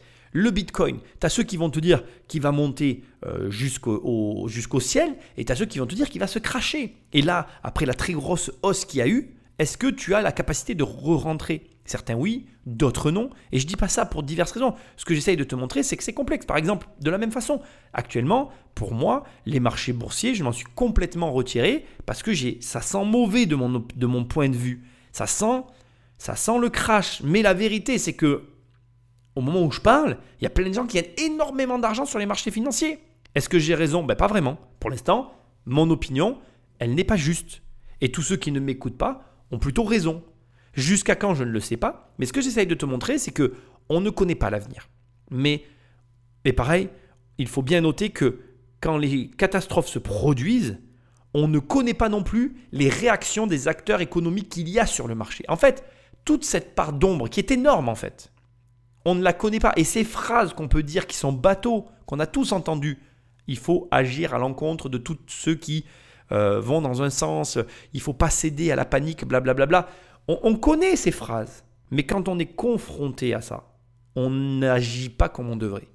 Et, en vrai, Encore, une fois, voilà, ça va être vraiment une émission spéciale parce qu'il te donne tous les bons conseils qu'il y a à te donner, mais il n'y a aucun conseil pour les appliquer dans les faits parce que la réalité de ça, c'est qu'on est seul face à nous-mêmes. Et le seul vrai conseil que personnellement je peux te promulguer et qui a une vraie valeur à mon sens, c'est essaye de prendre des risques à ton échelle. Déjà, actuellement, prends des risques le plus que tu peux, dans la mesure de ce que tu peux faire. Parce que le jour où tu vas devoir prendre des grands risques, si tu as été capable d'en prendre plein de petits, tu trouveras peut-être le courage de prendre un grand risque. C'est tout ce que je peux faire en fait. Parce que j'ai pas la réponse. Et je ne serai pas là à côté de toi à te dire fais ça en fait. Donc du coup, comme tu seras seul, il va falloir que tu sois en mesure de prendre ces décisions seul. Et comment faire pour se donner du courage? Eh bien, essayer d'en prendre un petit peu tous les jours, de sa dose de courage, pour que le jour où tu vas falloir en prendre une grande bouffée, ou pour que le jour où il va falloir prendre euh, son courage à deux mains et s'élancer dans le vide, mais que tu le fasses en fait. Et, il est dans le juste, mais il oublie de dire à quel point c'est difficile et je suis là pour te le rappeler. Donc oui, agir à l'encontre de tous, c'est ce qu'il faut faire en théorie, mais dans les faits, tu verras que c'est très très complexe et je le comprends. Donc euh, effectivement, voilà, il a, il a racheté des sociétés à un moment donné où tout le monde en vendait parce qu'il y avait un changement de politique. Moi, comme j'aime à, te le rappeler avec les immeubles, les, les locataires ne te payent pas, les problèmes arrivent, mais les immeubles restent. Et euh, c'est pas toujours facile de, le vivre parce que quand on est dans la tourmente, ben, on a envie de s'en sortir, mais pourtant il va falloir faire face. Allez, on continue, mais vraiment, on est euh, sur, pour l'instant sur un ensemble de conseils de vie que, que je te conseille vraiment d'appliquer parce que parce que parce qu'ils sont justes en fait, tout simplement. François-Henri, mon fils, avait fait, avait fait HEC, il était parti aux États-Unis pendant deux ans. Euh, je suis allé le voir un jour aux États-Unis, il avait envie de rester là-bas parce que l'Amérique euh, l'avait séduit. Et je lui ai dit, bien, viens, rejoins mon groupe, qui n'était pas, il y a 20 ans ça à peu près, qui n'était pas très important. Et un jour, je te donnerai les clés, tu le dirigeras. C'est un peu le deal. Il a passé 15 ans dans le groupe, à des, de, depuis euh, une direction d'agence dans les affaires de bois et matériaux, ensuite euh, la CFAO, la FNAC, etc., Donc il a franchi différentes étapes de sa formation. Et j'avais mis en place à l'époque, quand il est rentré dans le groupe, un, petit comité, une équipe d'hommes d'affaires, de banquiers d'hommes d'affaires.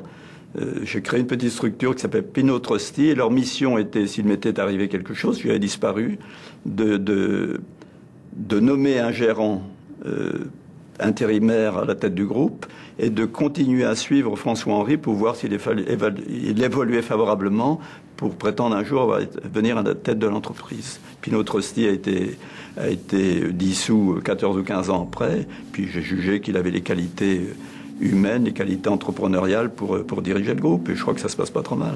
Mais c'est pas parce que c'est mon fils qu'il n'avait pas le droit de prendre la tête du groupe. Mais encore fallait-il qu'il montre les qualités nécessaires à, un, un entrepreneur.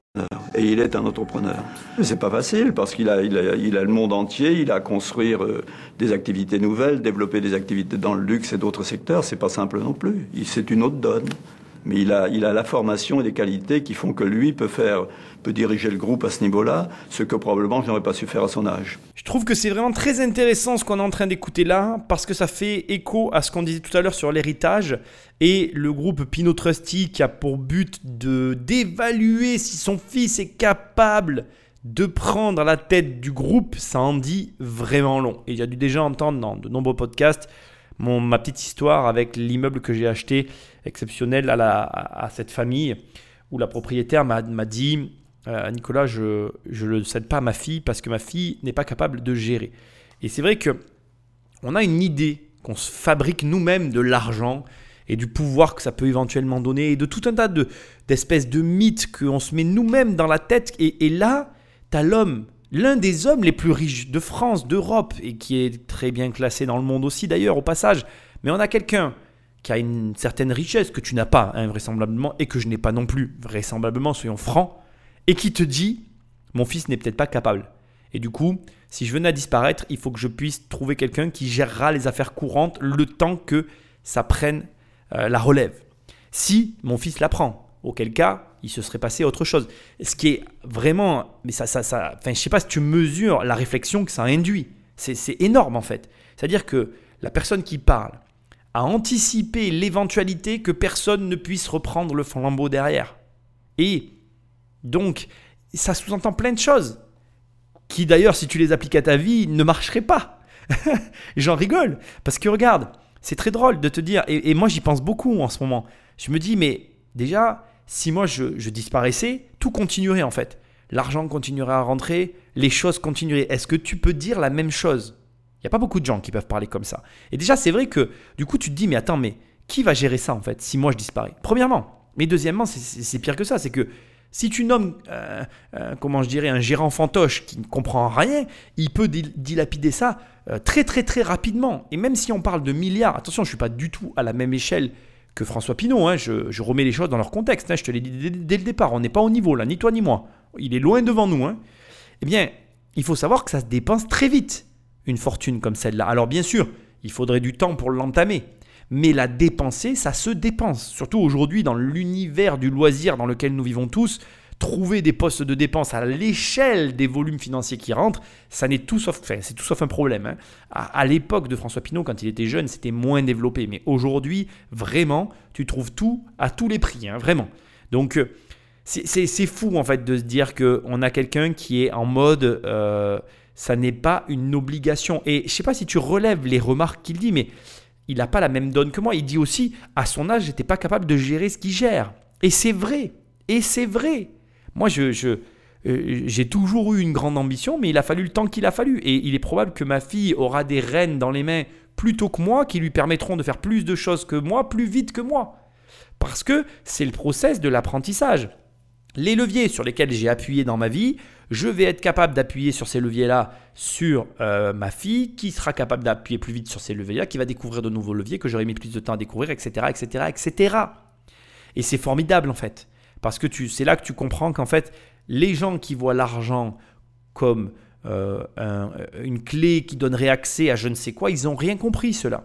L'argent, c'est vraiment qu'un outil un outil qu'il y a dans ton établi parmi tout un tas d'autres outils qui te permettent d'accéder à certaines choses et pas à d'autres. Et ça révèle vraiment euh, les personnalités, à mon sens. Et c'est amusant de voir que on est face à quelqu'un d'une extrême intelligence et bienveillance. Moi, honnêtement, je fais énormément de recherches et la relation que le père et le fils entretiennent, elle est euh, fascinante, je trouve. On sent vraiment que le fils, comme il le dit lui-même, D'ailleurs, euh, François-Henri Pinault, puisque le fils de François Pinault s'appelle François-Henri Pinault, François-Henri, il dit qu'il n'a jamais eu de pression de son père. Et il dit aussi que son père, finalement, il a eu la chance d'avoir euh, une, une jeunesse normale, puisque son père, quand il a réussi, en fait, il avait fait son enfance. Donc du coup, il a eu une enfance normale, son père a réussi et il a basculé. Et c'est là que ça, ça montre qu'en fait, voilà, il n'y a pas de règle comme je disais tout à l'heure, tu peux avoir quatre enfants et les quatre, et sachant que François-Henri Pinault a eu trois enfants et qu'il en a perdu une. Ça, c'est très triste. Hein. Ça montre aussi que, tu vois, on peut prêter tout ce qu'on veut à l'argent. L'argent n'empêche pas le malheur. Et aucun parent ne devrait enterrer un de ses enfants. Qui que ce soit. Et là, je ne parle pas de François Pinault en particulier. Je m'adresse à tout le monde. C'est d'une tristesse sans fin. Et c'est là que tu, tu ne peux être qu'impressionné face à la vie de ces personnes-là. Et crois-moi, là aujourd'hui on met en lumière des gens qui sont déjà en lumière, mais euh, moi j'ai travaillé euh, euh, dans, l'immobilier avec des personnes qui avaient des histoires hallucinantes, incroyables, et donc qui ne seront jamais dans la lumière parce qu'ils sont déjà gros, mais pas suffisamment gros pour être dans la lumière comme François Pinault. Et, moi je suis très impressionné de ça parce que vraiment tu te rends compte que la vie c'est quelque chose de très dur, qu'on n'a qu'une vie, et que la vérité c'est que le, la valeur elle est dans la, vie, elle n'est pas dans autre chose. Voilà. Donc, ce qui est beau, en tout cas, moi, ce qui ressort de ça, à mon sens, et que je veux que tu gardes, c'est que François Pinault, malgré toute la réussite que tu lui prêtes, malgré le monstre de travail qu'il est, parce que là, à ce stade, tu as compris que c'était un monstre de travail, ce mec, eh bien, il a quand même construit une relation avec ses enfants saine, équilibrée, aimante et épanouie. Et ça, ça, c'est la leçon de ce podcast c'est que s'il y a une chose que tu ne dois pas perdre, c'est tes racines.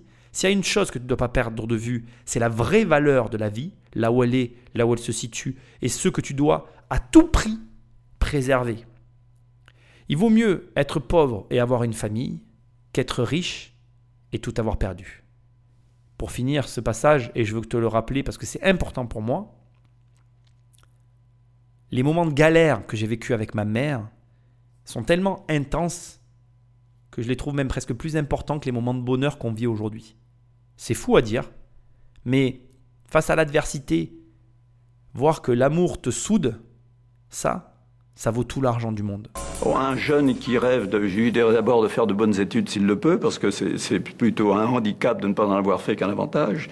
Il faut, quand même le savoir. Mais s'il n'a pas fait d'études convenables ou très importantes, c'est de choisir une voie, de dire je me sens capable de réaliser, de me réaliser dans tel ou tel métier, ne pas se disperser, se focaliser. Vous savez, pour faire la différence, il faut ne penser qu'à ça. C'est c'est un peu comme les sportifs de haut niveau. Vous ne pouvez pas euh, vouloir creuser l'écart avec vos concurrents, puis en même temps avoir une vie mondaine, euh, aller faire du ski, aller faire... Vous savez, les, je n'ai jamais pris de vacances avant l'âge de 33 34 ans.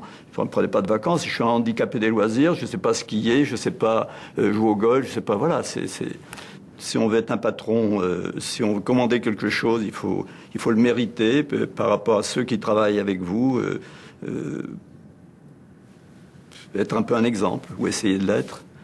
La ténacité, le sens de l'effort dans la durée, que rien n'est tout cuit comme ça, rien ne s'acquiert facilement, il faut, il faut faire des efforts et continuer. la capacité aussi à se remettre en cause, c'est-à-dire essayer, si ça ne marche pas, essayer à nouveau, etc. Je pense que la, ténacité, le sens des responsabilités, je dirais, c'est les valeurs essentielles, puis il y en a bien d'autres, mais voilà. Je crois que tu peux te passer ce passage indéfiniment, en fait. Il est, il est mythique. Là, vraiment, on, est face à, on est face à, ce qu'est la réussite, en fait. La ténacité, la capacité à refaire inlassablement jusqu'à ce que ça marche, se remettre en question en permanence, être travailleur. La phrase que j'adore, c'est quand il dit Je suis un handicapé du loisir. Moi, je, vais te confier un truc à mourir de rire. Moi, déjà, alors ce qui me fait rire, c'est quand il a dit J'ai pas pris de vacances avant 33, 35 ans. Moi, j'ai pas pris de vacances avant de rencontrer ma femme. Et même aujourd'hui, s'il y avait ma femme qui s'asseyait là, si, tu lui disais, Nicolas, il est, comment il est en vacances, elle te ferait une moue du visage en te disant, ouais, vacances. Moi, quand j'étais euh, quand j'étais seul, en fait, que j'avais pas de vie personnelle, j'avais créé une association, l'association des handicapés du sentiment. J'avais créé une cet asso là parce que on était une petite bande là à, pas être capable de trouver en fait euh, de, filles avec qui être pour la simple et bonne raison, c'est parce que je rencontrais jamais une fille qui comprenait ce que je faisais. J'avais jamais rencontré personne, de toute façon, ni une fille, ni des copains, personne n'a jamais compris ce que j'ai fait en fait. Et j'en ai jamais voulu à personne en fait. Parce que c'est pas grave. Mais, mais je veux pas que tu crois que quand, je parle aujourd'hui de manière détendue, que je suis en train de te parler là, c'est facile. Ne, ne crois pas ça. C'est très très dur pour mon entourage. C'est très difficile d'être euh, en contact avec moi, même dans la sphère privée. Par exemple, s'il y avait ma mère et que je passais le micro, elle te dirait, euh, en fait, on a beaucoup d'échanges de travail. Et j'ai euh, une vie qui est orientée vers mon travail. Donc c'est très compliqué en fait parce que tu te rends compte que mes intérêts, mes sujets, ma vie, c'est mon travail. Et que mon travail, c'est ma vie mais parce que j'ai de l'ambition et que du coup, fatalement, mon ambition déborde et elle prend des parts sur ma vie privée. Est-ce que c'est bien? Non. Est-ce que c'est sain? Non. Est-ce que ça marche? Oui. Est-ce que j'ai des conseils à te donner? Non. Est-ce que c'est équilibré? Non, mais je suis déséquilibré. Et comme il dit, handicapé du loisir, je, aujourd'hui, je me contrains à m'entretenir physiquement parce que je considère que si mon corps est défaillant, euh, tout va l'être derrière et que c'est la base pour euh, réussir. Mais du fait que je m'octroie du temps libre, je travaille plus pour compenser. Et cette déraisonnabilité me pousse dans des retranchements qui ne sont pas parfois très sains pour mon entourage. Et je veux que tu l'entendes. Parce que ce qu'il te dit là, et ce que moi je te dis à mon échelle, est très représentatif d'une réalité.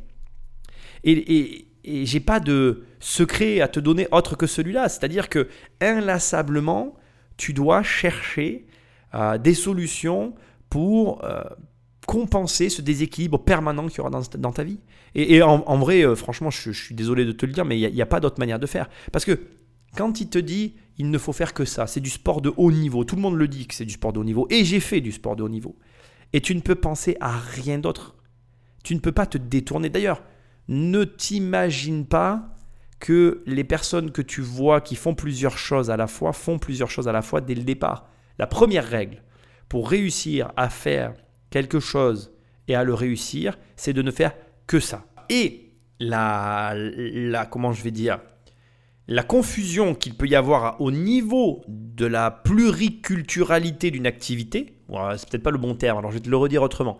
La confusion qu'il peut y avoir face à la pluriactivité d'une personnalité que tu vas regarder, en fait, derrière il se cache deux choses. Soit premièrement, il y a en fait une activité qui est moi ce que je vais appeler le navire amiral et qui va tirer toutes les autres, qui permet à la personne de se diversifier. Ton travail dans ce cas-là, c'est de savoir quelle est l'activité qui lui permet de se diversifier. Je pense que durant cette quadrilogie, je te révélerai le secret de Pinot que j'ai percé à jour, bien sûr. Mais euh, il, il, en a un, comme tout le monde. Soit, en fait, c'est une euh, pluriactivité d'apparat, et en réalité, la personne a des résultats partout, mais pas des résultats excellents. Et c'est pour ça d'ailleurs qu'il y a des personnes comme Pinot qui ont des navires amiraux qui tirent le, bateau et qui permet à l'ensemble de la flotte d'avancer. Il faut comprendre que dans une flotte, il n'y a qu'un seul porte-avions. Et qu'après, il peut y avoir des navires amiraux, des, voilà, il peut y avoir différents navires. Il n'y a qu'un seul navire de commandement général, et après, il y a différents navires qui le suivent. Mais il y a toujours, je dirais, une figure de proue. Il y a toujours quelque chose qui tire la machine vers l'avant. Et François Pinault ne déroge pas à cette règle. C'est-à-dire qu'il a beaucoup d'activités, il a pu se diversifier, mais il a dû se recentrer à des moments. Et c'est vraiment intéressant de voir comment il a euh, réorganisé son groupe, comment il l'a recentré. Et d'ailleurs, ils ont fait des choix en interne très très très singuliers. Ça nous ramène un petit peu à ce qui s'est passé tout à l'heure avec Gucci où tout le monde le voyait perdu, ou alors en fait c'était un choix délibéré de leur part, réfléchi et qui s'avérait payant. Donc vraiment, sois lucide, c'est très difficile d'être lucide parce que vraiment, il y a des confusions et puis tout le monde ment. On ment tous sur nos chiffres. Comme je te l'ai déjà dit dans une émission et je m'en suis pas caché, j'ai pas honte de le faire. On ment tous à des niveaux là où on est les plus faibles. Et on, on ment aussi sur ceux qui nous rapportent le plus. D'abord, premièrement, parce que ceux qui nous rapportent le plus, on en parle le moins, parce que bien évidemment, la poule aux œufs d'or, tu vas pas la donner à ton voisin. Et deuxièmement, là où tu es le plus faible, ben, c'est là où il faut se mettre au niveau. Moi, là où je suis le plus faible, c'est sur Internet. Là où les chiffres sont le moins, on va dire, euh, où tu peux le moins te fier, ce sont sur mes chiffres du web, à tous les niveaux d'ailleurs.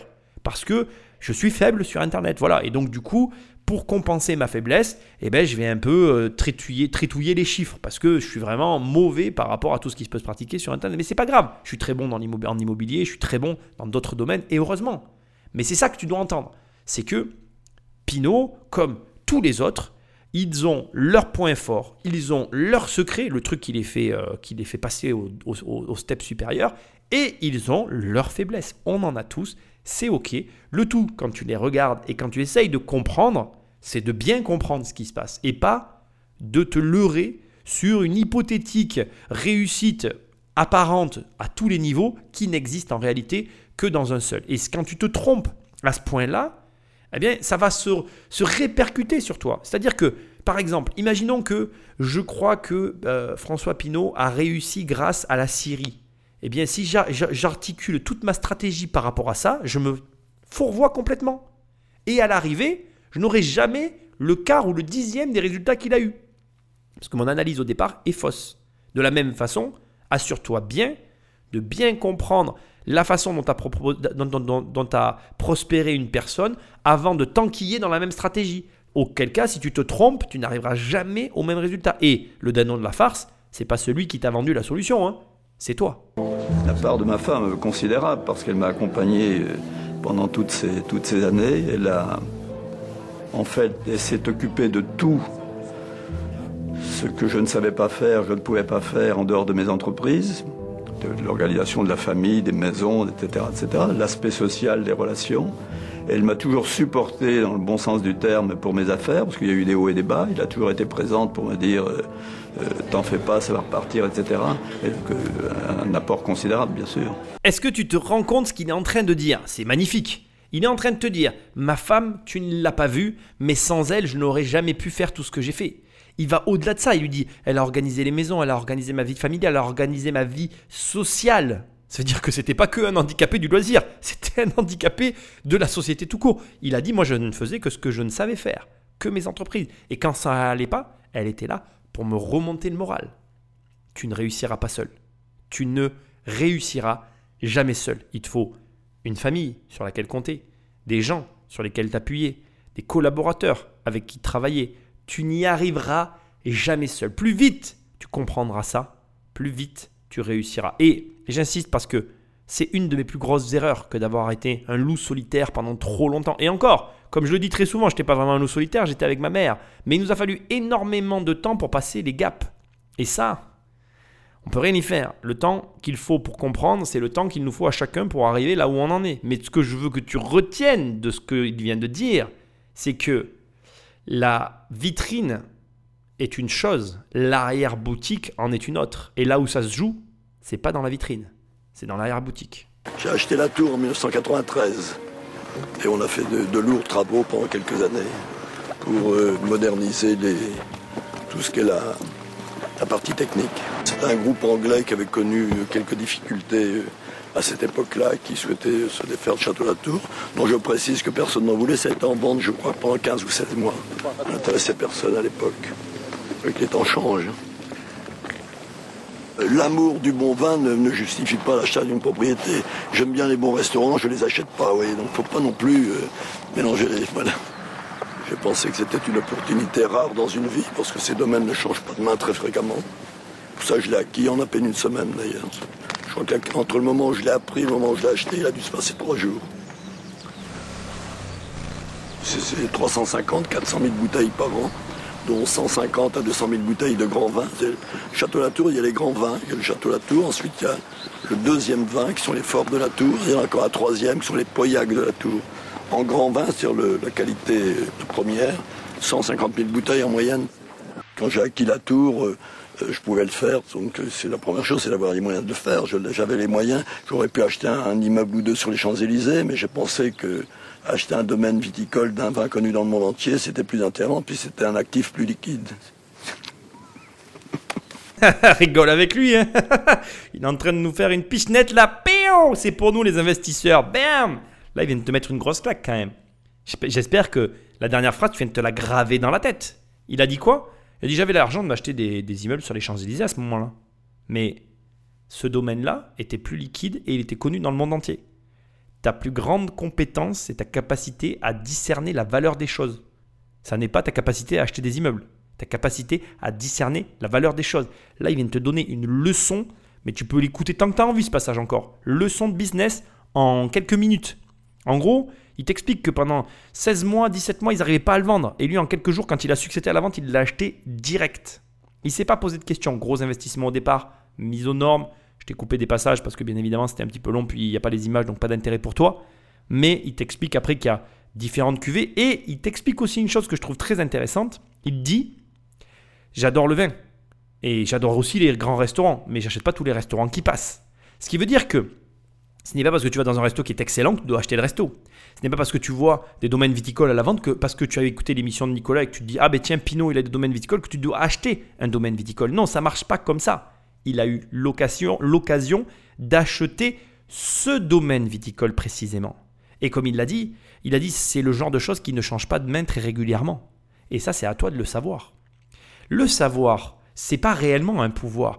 Ça en est un quand on sait comment ça fonctionne. Comme tout est dans cette émission, utilise ton bon sens. Je peux te donner une information de première catégorie, mais si tu réfléchis pas derrière et que tu fais de la merde avec, tu n'auras aucun résultat. Là, on a quelqu'un qui a un esprit qui est extrêmement bien bâti. Son esprit résonne comme il doit raisonner précisément parce qu'il sait comment il doit raisonner. C'est très important de le comprendre. Et toi, tu dois apprendre à raisonner de la même façon. Tu ne dois pas chercher à être lui. Tu dois juste comprendre comment il réfléchit. Et c'est juste ça ce que tu as à faire. Et, franchement, là, l'image, elle est parfaite. Je, crois qu'à ce jour, il n'y a aucune émission où ça n'a jamais été aussi clair. Comme il dit, il dit, euh, demain, je peux t'amener dans le meilleur restaurant de Paris. C'est pas pour ça qu'il faut que tu l'achètes, en fait. Parce que un restaurant, c'est un modèle euh, économique particulier et qu'il y a d'autres choses à regarder dans les restos. Ça fonctionne pas comme ça. Par contre, peut-être que acheter certains restaurants dans certaines conditions par rapport à certains, un certain cadre et euh, de certains contrats, ben là, ça peut valoir le coup. Mais c'est à toi de bien comprendre les enjeux qui se cachent derrière la finance. Elle est où la valeur dans les transactions que tu opères? Et crois-moi, s'il y a bien une chose sur laquelle on n'a plus de doute aujourd'hui, c'est que François Pinault connaît la valeur des choses. Et il la reconnaît plus que bien. Je le vois comme un pirate, un frère pirate, qui, dès qu'il voit une goélette bien chargée, a l'appétit qui s'aiguise pour aller la piller ou la récupérer. D'ailleurs, cette phrase, plus ou moins que je viens de transformer, elle est plus ou moins de lui aussi. Et j'aime beaucoup euh, sa vision des choses, parce que d'abord je la partage, tu le sais, tu m'as déjà entendu plusieurs fois te dire que moi-même je me voyais comme un pirate, mais surtout, il a cette capacité à percevoir en fait les choses euh, au-delà de, de ce que tout le monde verrait. Et c'est ça que tu dois apprendre à développer. Et crois-moi, ça s'apprend. Ça se, ça s'apprend. Tu as la capacité de l'apprendre. Après, par contre, il faut le travailler. Il faut le travailler sur le terrain, en visitant des entreprises, en faisant des offres, en travaillant toutes les semaines sur tout ça. Et encore une fois, moi je te le dis, je le fais. Je ne fais pas que te dire de le faire. Crois-le ou pas, mais tu as quelqu'un qui fait des podcasts et qui t'incite à faire ce qu'il fait. Déjà, je le fais. François Pinault le fait. Et j'espère que tu vas te mettre à le faire. Vous savez, euh, la tour existera encore dans quelques siècles, en tout cas je l'espère.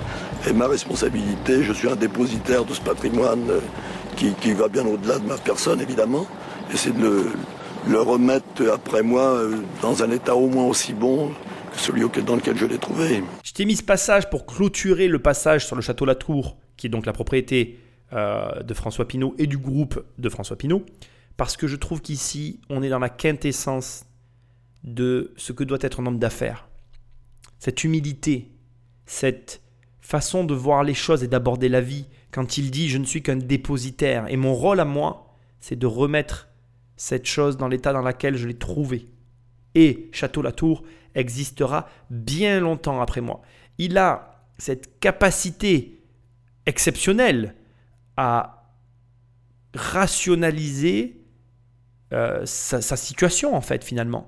Parce que quelque part, il pourrait et il aurait les moyens de venir, de rouler des mécaniques. Je veux dire, tu prends n'importe quel web entrepreneur, tu le mets à sa place, mon pauvre, c'est bon quoi. Hein. Il y aurait les Ferrari d'aligner, les hélicoptères, tout. Il te ferait une vidéo de ouf. Comme quoi, tu vois, c'est souvent les, les plus riches qui sont les plus intelligents, n'est-ce pas? La preuve, ce que je viens de dire. Bref, et non, à l'inverse, il t'explique, il te dit, moi je suis rien. Je suis rien ni personne en fait. Moi j'ai fait quelques trucs et euh, quand je serai plus là, ben, ça continuera. Et tu veux ajouter quoi à ça? À part que tu dois être juste en train de te dire waouh, waouh. Ouais. Les mecs qui font, ils n'ont pas besoin de dire qu'ils font. Ils n'ont rien à montrer. Ils n'ont rien à te dire en fait. Ils sont juste là et ils font. Ils agissent. Après, et c'est là que ça devient intéressant, ils ont des gros handicaps. Parce qu'ils ne sont pas capables. Ils ne sont pas équipés pour autre chose que ce pourquoi ils sont prédestinés en fait. Mais, je ne vais pas te mentir, c'est hyper facile de devenir cette personne. Ne fais qu'une chose tous les jours inlassablement ne fais qu'une chose tous les jours inlassablement. Continue à la faire, comme un idiot, comme un robot. Continue, continue, continue jusqu'à ce que tu sois le meilleur. Et je te promets que tôt ou tard, tu seras le meilleur. On va avoir un yacht euh, plus long que celui des copains parce que maintenant le jeu c'est avoir un, bateau plus, plus, long que celui des autres. Mais c'est la, passion euh, pour, pour, la création en général, pour ce que savent faire des artistes et, et, le besoin de, de, me nourrir de cette création des autres, d'ailleurs, que je suis incapable de créer moi-même. Et, voilà, puis une chose en amène une autre. Et ça a été dans ma vie un extraordinaire contrepoids à la vie des affaires et, un besoin de me nourrir par cette, ce contact avec les artistes ou avec l'art en général. Donc comme tu le comprends, pour François Pinault, l'art, c'est un peu un exutoire. Il n'a pas ce côté créatif, mais en se confrontant à l'art, ça le nourrit et ça lui permet certaines choses. Il y a vraiment tout un passage sur l'art dans ce reportage. Je t'invite vraiment à aller le voir. Je l'ai vraiment pas mal coupé. Moi, j'ai gardé les passages essentiels, ceux qui vont nous servir à comprendre comment il a réussi à s'équilibrer grâce à ça. Parce que l'art, réellement, si était ce battant euh, dans les affaires, il avait ce côté artiste finalement, euh, non pas en termes de je suis un artiste, je produis de l'art, mais plutôt artiste dans le sens je suis un amateur d'art et un consommateur d'art, et je vais en faire vraiment mon fonds de commerce et dans tous les sens du terme. Je pense réellement qu'on aura l'occasion d'en parler, j'espère, mais sinon je prendrai le temps dans la, prochaine trilogie qui arrive de t'expliquer tout ça. Au demeurant, là maintenant je vais te remettre un passage où l'art a réellement été au centre pour lui, euh, je vais dire de sa vie et tu vas voir que ça a été un moteur. Écoute ça. Déjà, ce qui rentrait dans ma collection était comparé au Mondrian. J'étais obligé de mettre la barre assez haut. Mais je crois que c'était une scène contrainte et dans ma vie, j'ai à chaque fois essayé de mettre la barre assez haut. Pas, pas trop, faut pas devenir fou, mais en même temps, il faut se coller des objectifs plutôt difficiles à atteindre ou difficiles à atteindre que de, de mener une petite vie pépère et ronronner. il aime pas ronronner, hein, le garçon. Mais qu'est-ce que je le comprends? Donc tu vois, c'est intéressant parce que il se mettait des challenges pour faire rentrer dans sa collection des œuvres d'art tout en insinuant que c'était sa façon de faire dans la vie aussi, en fait, finalement. Il avait cette capacité, il a cette capacité à tout le temps se mettre des challenges suffisamment haut, pas trop haut non plus. Donc il faut quand même pas mal d'ambition, mais suffisamment euh, proche tout en étant assez éloigné pour se, mettre en marche euh, et se challenger en fait. Le but, c'est de se challenger. Il faut aller chercher euh, à ce niveau-là des résultats que on n'est pas forcément capable d'atteindre. Donc vraiment, inspire-toi de ça. Parce qu'il a réellement été inspirant sur ce sujet-là, qui est l'art parce qu'il a poussé la, je vais dire, la, concurrence très loin. Il faut savoir que euh, François Pinault, euh, dans un certain sens, est très souvent comparé à Bernard Arnault. Et ils se sont même opposés dans l'art à ce niveau-là. Et pourtant, je peux t'assurer que euh, François Pinault n'est pas du niveau de Bernard Arnault. Alors, j'aime pas dire ça, parce qu'on n'est pas là pour comparer les gens, et j'ai horreur de ça, donc ce n'est pas une comparaison. Mais je veux dire, il y a un écart entre eux, qui est une réalité, même s'il tend à se réduire aujourd'hui, par des choix d'entreprise. Mais cet écart, mais si tu veux, n'a jamais empêché que sur l'art, en tout cas, François Pinault rivalisait, et même à mon sens personnel, est largement devant Bernard Arnault. C'est mon opinion personnelle, ce que je suis en train de te délivrer ici pour des raisons euh, très particulières. Je te, je te garde tout ça pour la suite parce que j'ai des surprises pour toi. et vraiment, je, voilà, je, pense que la démarche qu'il est en train d'écrire ici est la bonne. Se challenger et se mettre dans une zone d'inconfort pour aller chercher le niveau au-dessus ne ronronne pas comme il le dit lui-même, arrête d'accepter ta petite vie tranquille et va te mettre dans cet inconfort. Et tu vas voir que il se sert de l'art pour ça. Et c'est là où il a été très bon. Et même, je vais te dire, je t'ai gardé un passage là qui va arriver, qui est pour moi euh, vraiment génial parce que il ne s'adapte pas qu'à l'art, il s'adapte à la, vie en général.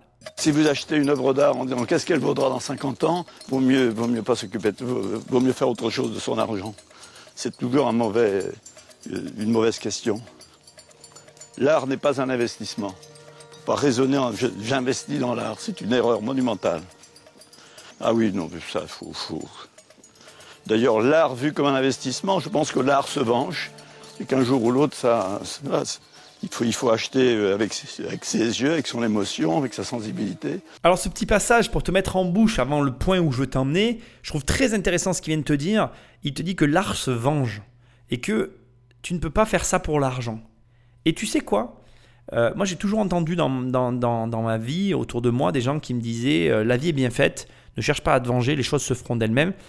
Je l'ai tellement entendu que je finis par y croire. Et je, le rejoins un peu sur ce côté mystique où finalement, n'y a pas besoin d'être revanchard dans la vie. Laisse la vie faire, en fait. La vie, elle est faite d'une certaine façon, elle se fait d'une certaine façon. Et ce n'est pas à toi à faire la justice pour les uns et pour les autres.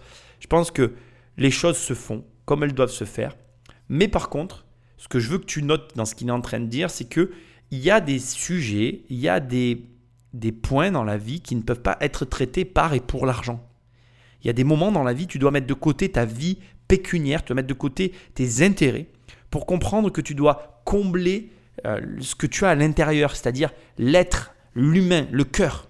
Et ça, c'est pareil, il te, tu peux pas être euh, une personne, l'avidité n'amène à rien, tu peux pas être avide d'argent tout le temps. Et, et, d'une certaine partie de ma personne est là pour te comprendre parce que quand t'as pas d'argent, t'en veux absolument. Et les gens qui ont de l'argent, qui te parlent comme je suis en train de te parler, ils sont énervants parce que t'as envie de leur dire Mais mec, t'as de l'argent, alors ferme-la s'il te plaît. C'est facile pour toi de me dire oh oui, l'argent c'est pas important. Et, je comprends, hein. c'est vraiment. Je le comprends complètement. Mais là, on parle d'art. Et, il faut comprendre, remettre dans le contexte. C'est-à-dire que quand on est à, à regarder l'art et à te dire Je vais m'acheter un tableau, c'est que t'as de l'argent déjà. Donc ça sous-entend que le chemin de je contente mon besoin financier, qui est un besoin de sécuritaire, il est comblé.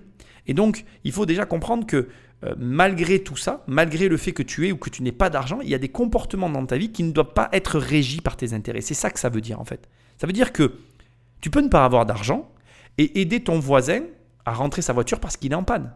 Tu peux ne pas avoir d'argent et prendre le temps à parler avec un, SDF et à lui donner un tuyau pour aller se réchauffer ou dormir à un endroit au chaud le soir. Je pense que ta vie peut être drivée par certaines choses et pour autant tu peux la remplir d'autres choses qui vont venir combler ben, ce cœur que nous avons à l'intérieur de notre poitrine. Et tu dois le faire parce que nous sommes cette duplicité, nous sommes ce cerveau réfléchi, mécanique, qui a des besoins qui doivent être assouvis, et nous sommes à la fois ce cœur incompréhensible et parfois euh, un peu embêtants qui nous amènent sur des, sur des folies que nous ne devrions jamais faire, mais que nous devons faire. C'est très paradoxal ce que je suis en train de dire, mais c'est vrai. Et chercher à manager ces deux parties de notre personne, c'est une hérésie en fait. Comble-toi de bonheur. Fais-le. Fais-le parce que le jour où ça va s'arrêter, ces petits moments que tu te seras octroyés, ce sera, ce sera finalement peut-être cette petite pensée à laquelle tu vas te raccrocher pour faire le passage. Et, euh, je crois que, et je crois que voilà, il n'y a pas d'autre explication en fait. C'est à toi de le comprendre.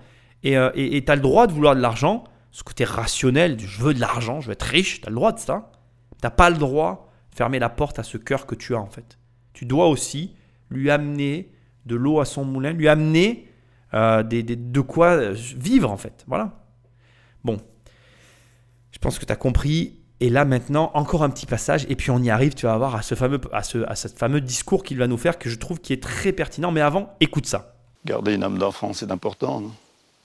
Donc l'aspect dur et d'homme d'affaires intraitable, c'est peut-être euh, finalement le vernis, allez savoir. Allez, regardez ça, pas beau? Un nounours. Alors pour te recontextualiser euh, cette âme d'enfant dont il est à ici, en fait en gros il y a un énorme passage que j'ai coupé parce que ça n'a pas de sens que tu écoutes ça. En fait, euh, Monsieur Pinault, donc dans sa propriété d'Île-de-France, amène les reporters à visiter et à voir les différentes œuvres monumentales qu'il possède dans son jardin, qui sont pour certaines euh, très sympathiques à regarder, d'ailleurs très originales, très jolies. Et bon, après c'est subjectif, on va pas débattre sur le fait que ce soit beau ou pas. Chacun a le droit de trouver ça beau, moche, comme il veut. Ce n'est pas mon problème. Et à un moment donné, il arrive devant un énorme nounours, qui est aussi une œuvre d'art, et il dit la phrase que tu viens d'entendre. Garder une âme d'enfant, c'est important. je suis touché par ce, par ce reportage parce que c'est dingue à quel point François Pinault défend les mêmes valeurs que moi. Et ça me fait fichtrement plaisir parce que j'arrête pas de te dire que si tu arrêtes de rêver, tu tues l'enfant qui est en toi. Et là, il est en train de te dire garder une une âme d'enfant, c'est important. Mais c'est primordial parce que, encore une fois, je fais énormément de recherches et pour l'instant, on est vraiment dans la partie euh, purement mindset de tout ça. On n'est pas encore dans la partie euh, technique, mais on va y venir dans, le prochain, dans les prochains épisodes. Et je veux que tu comprennes que l'une des valeurs fondamentales de caring, donc care, c'est la partie bretonne et ing, c'est la partie euh, suffixe anglophone qui veut dire avancer, tu vois. Donc dans le nom qu'ils ont choisi, ils ont gardé la partie bretonne, mais derrière la culture d'entreprise, l'imagination et la créativité sont au cœur de cette entreprise, de ce groupement familial. Et ça, je veux que tu l'entendes en fait. Ici, en quelques secondes, il est en train de te donner le secret de sa réussite. La capacité qu'il a eue au travers de l'art à nourrir son âme d'enfant. Il faut savoir que l'un des premiers tableaux qu'il a acheté, il l'a acheté parce qu'il y a vu sa grand-mère et son attachement à sa grand-mère était très fort. Et je remarque que cette notion de famille est très forte chez toutes les personnes qui ont une quelconque réussite au sens où on la reconnaît aujourd'hui. Et, je suis content d'être la personne qui fait ces analyses parce que moi-même, j'ai un attachement inconditionnel à ma grand-mère à laquelle je pense encore en permanence.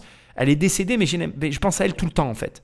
Et, je crois que, en fait, c'est pas la question d'attachement que tu vas avoir avec tes grands-parents qui feront ta réussite, mais c'est l'attachement à tes valeurs profondes, à ces valeurs que tu épouses, à ces valeurs que tu adoptes et avec lesquelles tu vas vivre durant toute ta vie.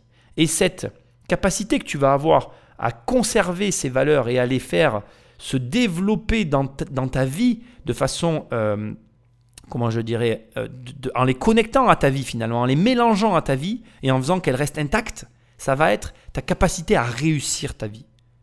Je, je pense que tu comprends ce que j'essaye de te dire, mais en gros, pour moi, si tu veux tout simplement réussir ta vie, indépendamment d'une réussite financière et tout ça, on ne parle pas de ça en fait, de la réussir pour soi. Égoïstement, de se dire à la fin, je suis heureux de ce que j'ai accompli, si tu veux réussir ta vie comme ça, c'est-à-dire en étant juste heureux de ce que tu as accompli, il te suffit simplement d'avoir des valeurs, de les, de les protéger et d'en avoir qu'une en l'occurrence. Normalement, il faut, il faut en avoir qu'une seule de valeur, mais bon, moi je considère que tu peux en avoir une par différents secteurs. Je triche un peu. Hein. bon, je suis comme ça. Mais en tout cas, d'avoir justement cette capacité à la garder et ton âme d'enfant, elle te permet de garder ce contact avec tes valeurs, de, de rester qui tu es réellement. Et, en tout cas, pour moi, ça résonne parce que vraiment, vraiment pour moi, juste avec ces quelques mots, il te dit, reste qui tu es. Envers et contre tout, la vie n'a pas le droit de détruire ni l'enfant que tu étais, ni celui que tu voulais devenir. Reste conforme à tes rêves, et si tu les poursuis, ils finiront par se matérialiser dans ta vie. L'art doit provoquer, interpeller, mais, mais, mais derrière tout ça, d'avoir une, véritable création, une qualité d'œuvre. La première réaction, c'est de rejeter et puis de dire euh, c'est, tout ça, c'est de la connerie, c'est pas bien. C'est la réaction justement euh, bourgeoise, conservatrice de tout ce qu'est innovation, de considérer que c'est pas bien. C'est beaucoup plus confortable de rester euh, accroché à ce qu'on aime, aux valeurs reconnues, au style des siècles précédents en architecture, au style des siècles précédents en euh, en décoration, en meubles, etc., au, style du 17e, 16e, 15e en peinture, voire en, impressionniste parce qu'on a commencé à l'assimiler, que de se, vouloir se projeter dans le, dans, le futur avec, euh, en essayant de comprendre ce que font les artistes d'aujourd'hui. C'est l'inconfort par définition, mais c'est aussi un moyen de comprendre mieux, sans doute, le, monde d'aujourd'hui, le monde dans lequel nous vivons, le monde dans lequel nous risquons d'aller.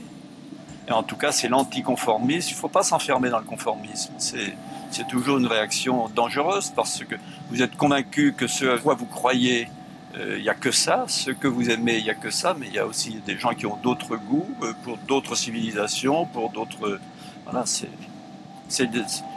L'art contemporain, c'est une recherche d'ouverture et de compréhension d'autre chose que vos propres compréhensions et convictions. C'est en ça que c'est utile. C'est en ça que c'est utile, c'est ce qu'il vient de finir de dire.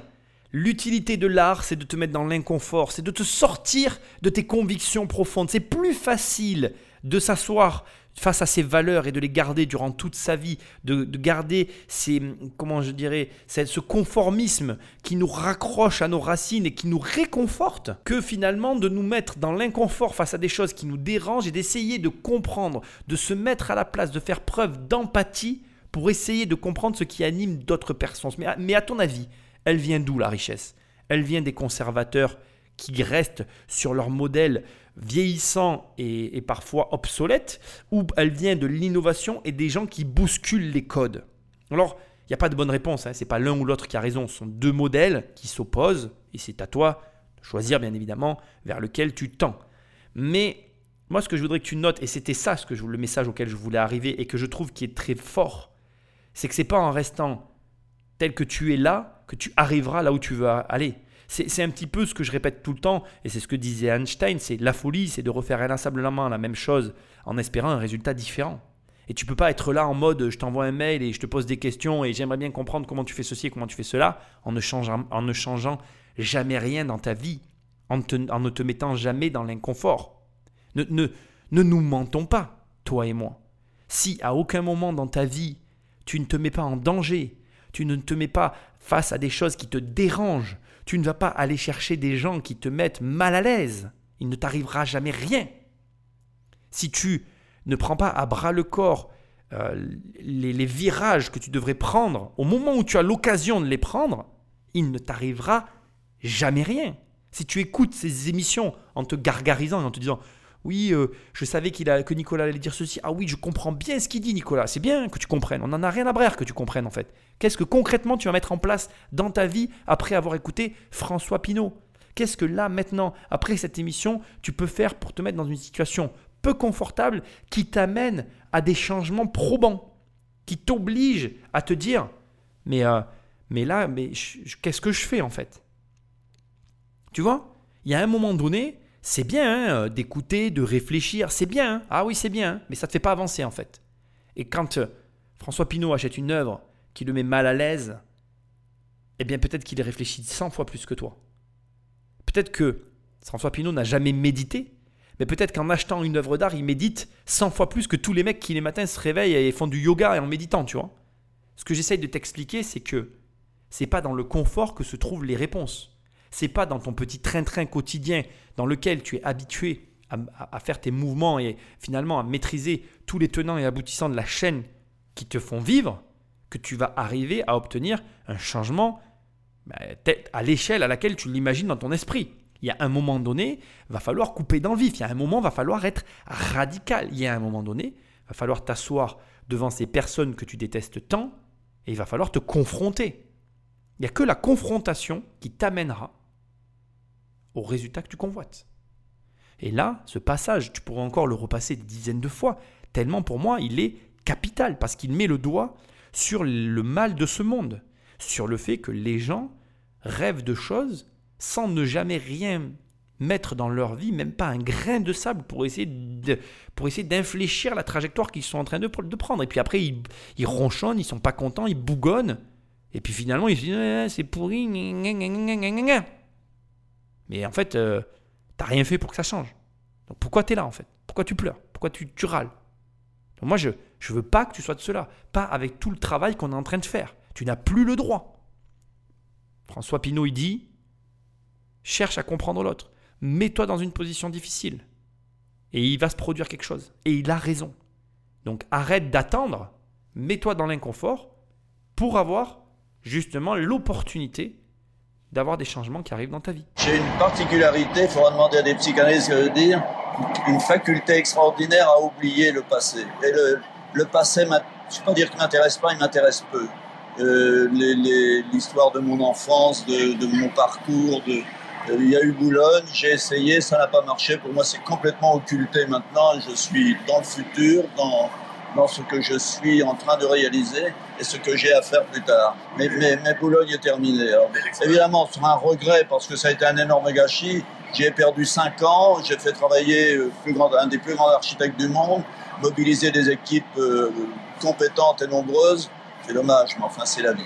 Ben, vous voyez la leçon à tirer que vous pouvez, on peut se prendre pour quelqu'un d'important, quelqu'un qui a des contacts, quelqu'un qui, a des relations, et c'est pas pour, pas pour autant vous pouvez tout faire. La preuve, je n'ai pas réussi à le faire. Bien sûr, j'avais des contacts avec les ministres de la Culture, avec le maire de Boulogne, avec les premiers ministres de l'époque, avec le président de la République. Rien fait. Pour commencer, tu as entendu ce qu'il a dit, sa capacité à oublier le passé. Il l'oublie. Et ça aussi, c'est quelque chose que je répète tout le temps. Oublier les choses qui ne te font pas avancer. Il est tourné vers, le futur et il avance quoi qu'il arrive. Pour l'histoire de Boulogne-Biancourt, je t'explique rapidement. En fait, au départ, il devait faire sa fondation à Boulogne. Finalement, il la fera ailleurs. Là, elle va bientôt être livrée à la Bourse de commerce de Paris. Bon, on va pas rentrer dans tout ça, c'est pas le propos. Ici, ce qui nous intéresse, c'est donc premièrement ce que je viens de te dire, cette capacité à oublier, et tu peux le faire. Crois-moi, moi aussi, j'oublie très facilement, mais c'est pas quelque chose de naturel en fait. Juste, tu commences par essayer d'oublier des petits trucs du quotidien, tu essayes de passer vite au-delà des choses qui, qui te, te contrarient. Exemple tout bête, tu t'engueules avec ta femme, ton mari, ta copine, enfin bref, ou ton copain, peu importe. Eh bien, au lieu d'être là dans ton coin, de bouder, de, faire de, des trucs qui servent à rien, ben allez, tu, tu, tu, vas boire un coup, tu reviens et puis tu passes à autre chose. Ça sert à rien en fait. Le temps passe. Faut, voilà, faut passer vite à autre chose. Moi, j'ai commencé comme ça, puis après, j'ai réussi à oublier des trucs euh, plus compliqués à oublier, puis de plus en plus compliqués, puis maintenant, j'oublie tout ce qui me dérange en fait. Ça ne sert à rien de s'encombrer l'esprit de choses qui ne nous font pas avancer. François Pinault avance, tu avances, parce que la vie avance. Et que la vie, elle attend pas. Donc, tu n'as pas le choix que d'être dans le train et d'avancer avec elle. Si tu restes sur le bas-côté, tu vas rater le coche. Et quand tu rates le coche, là, tu commences à avoir des regrets. Et crois-moi, tu n'en veux pas des regrets. ça, c'est le premier point. Deuxième point que je trouve très intéressant, c'est qu'il nous partage un échec. Et il le dit lui-même, il dit, j'étais un homme important. à ce, moment-là, déjà, je connaissais le président de la, République en place, un proche de Jacques Chirac. Donc déjà, était proche avec le maire de Boulogne-Biancourt. Il a travaillé 5 ans sur le projet. A, ça a quand même échoué. Il n'y a pas de niveau pour se planter. Ce n'était pas un problème d'argent. C'était pas un problème, euh, c'était pas un problème de connaissance, c'était un problème d'administration. Je t'ai coupé le passage parce qu'après on rentre dans des considérations qui n'ont pas d'intérêt pour nos analyses. Mais ce que je veux que tu comprennes, c'est qu'il n'y a pas de niveau de réussite pour échouer.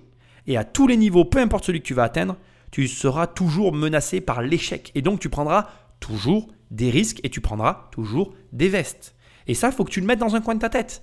Il n'y aura aucun moment dans ta vie où il n'y aura pas de problème. Et tous ces gens qui rêvent d'une pseudo, pseudo réussite sans aucun échec et sans aucune ombre au tableau, ça n'existe pas. La preuve d'ailleurs, regarde, je te dis ça, je te balance ça comme ça, mais Bill Gates et Melinda, euh, ils se séparent. Je veux dire, en quoi ces gens-là ont besoin de se séparer? Tu vois ce que je veux dire? Tu pourrais croire qu'il n'y a aucune raison de se séparer à ce niveau-là. C'est quoi leur problème de quotidien en soi? Je veux dire, Ils n'ont pas le quart du dixième des problèmes que les communs des mortels peuvent avoir. Donc ce que j'essaye de t'expliquer, c'est qu'il n'y aura jamais aucun moment dans ta vie où tu atteindras cette zone de plénitude qu'on appelle le bonheur. Tu sais pourquoi? Parce que le bonheur, tu l'as déjà en fait. Le bonheur, c'est juste d'être en capacité à se dire, je suis heureux de ce que j'ai. Je suis heureux de ce que j'ai déjà. Et ça, c'est indépendamment de tout ce que tu peux faire. Tu peux très bien, comme fait François Pinault, te fixer des objectifs de ouf, mais être heureux dans ta vie familiale. L'un n'a pas de problème avec l'autre. Moi, je suis insatiable sur mon entreprise, je suis très heureux dans ma vie personnelle. Je suis heureux, comblé dans ma vie personnelle. Ce sont deux choses différentes. Et c'est à toi de définir ça. C'est pas à la société, à tes voisins, aux mecs que tu suis sur Instagram, de dire ce qu'il te faut pour être heureux. T'as pas besoin de la voiture, t'as pas besoin de la maison, tu as besoin que de ce, dont tu estimes avoir réellement toi-même besoin. Ça, je peux juste te le montrer, je peux pas te le définir pour toi. Donc là, encore une fois, franchement, cette introduction François Pinault, pour moi, elle est énorme parce que elle résume à elle seule ce qu'est l'entrepreneuriat et un état d'esprit d'un entrepreneur qui réussit, en tout cas dans les grandes lignes, parce qu'après, il y, a des réglages, des, des, explications, des précisions, et comme je t'ai dit, on va avoir des explications techniques tout à l'heure, très intéressantes. Enfin, tout à l'heure, dans la prochaine émission.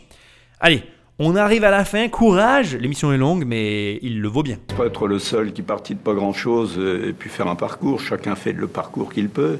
Euh, le, fait que mes origines modestes, ne, je, n'ai jamais été animé par l'esprit de revanche. Je ne sais pas ce que ça veut dire et, ce qui m'a, donner sans doute le goût de l'action, c'est plutôt la volonté d'agir, de, d'entreprendre, au début de m'en sortir, parce que je vivais dans condition, des conditions assez modestes, et je voulais comme, euh, après tout, je me dis pourquoi moi, je ne pourrais pas avoir une belle voiture, une belle maison, ça c'est au tout début, mais, mais ça n'a jamais été la revanche, non. On le dit ça parce qu'évidemment, on dit c'est un fils de paysan, il veut régler des comptes à la classe bourgeoise, à l'aristocratie aux autres, mais c'est faux, c'est pas. Je n'ai pas de compte à régler à personne.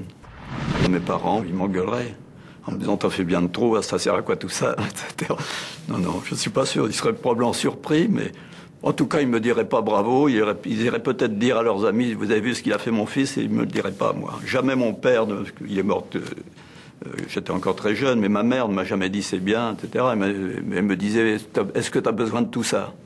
C'était un peu. Mais je suis après sa mort qu'auprès de ses amis dans le village, voilà elle était plutôt fière, je crois.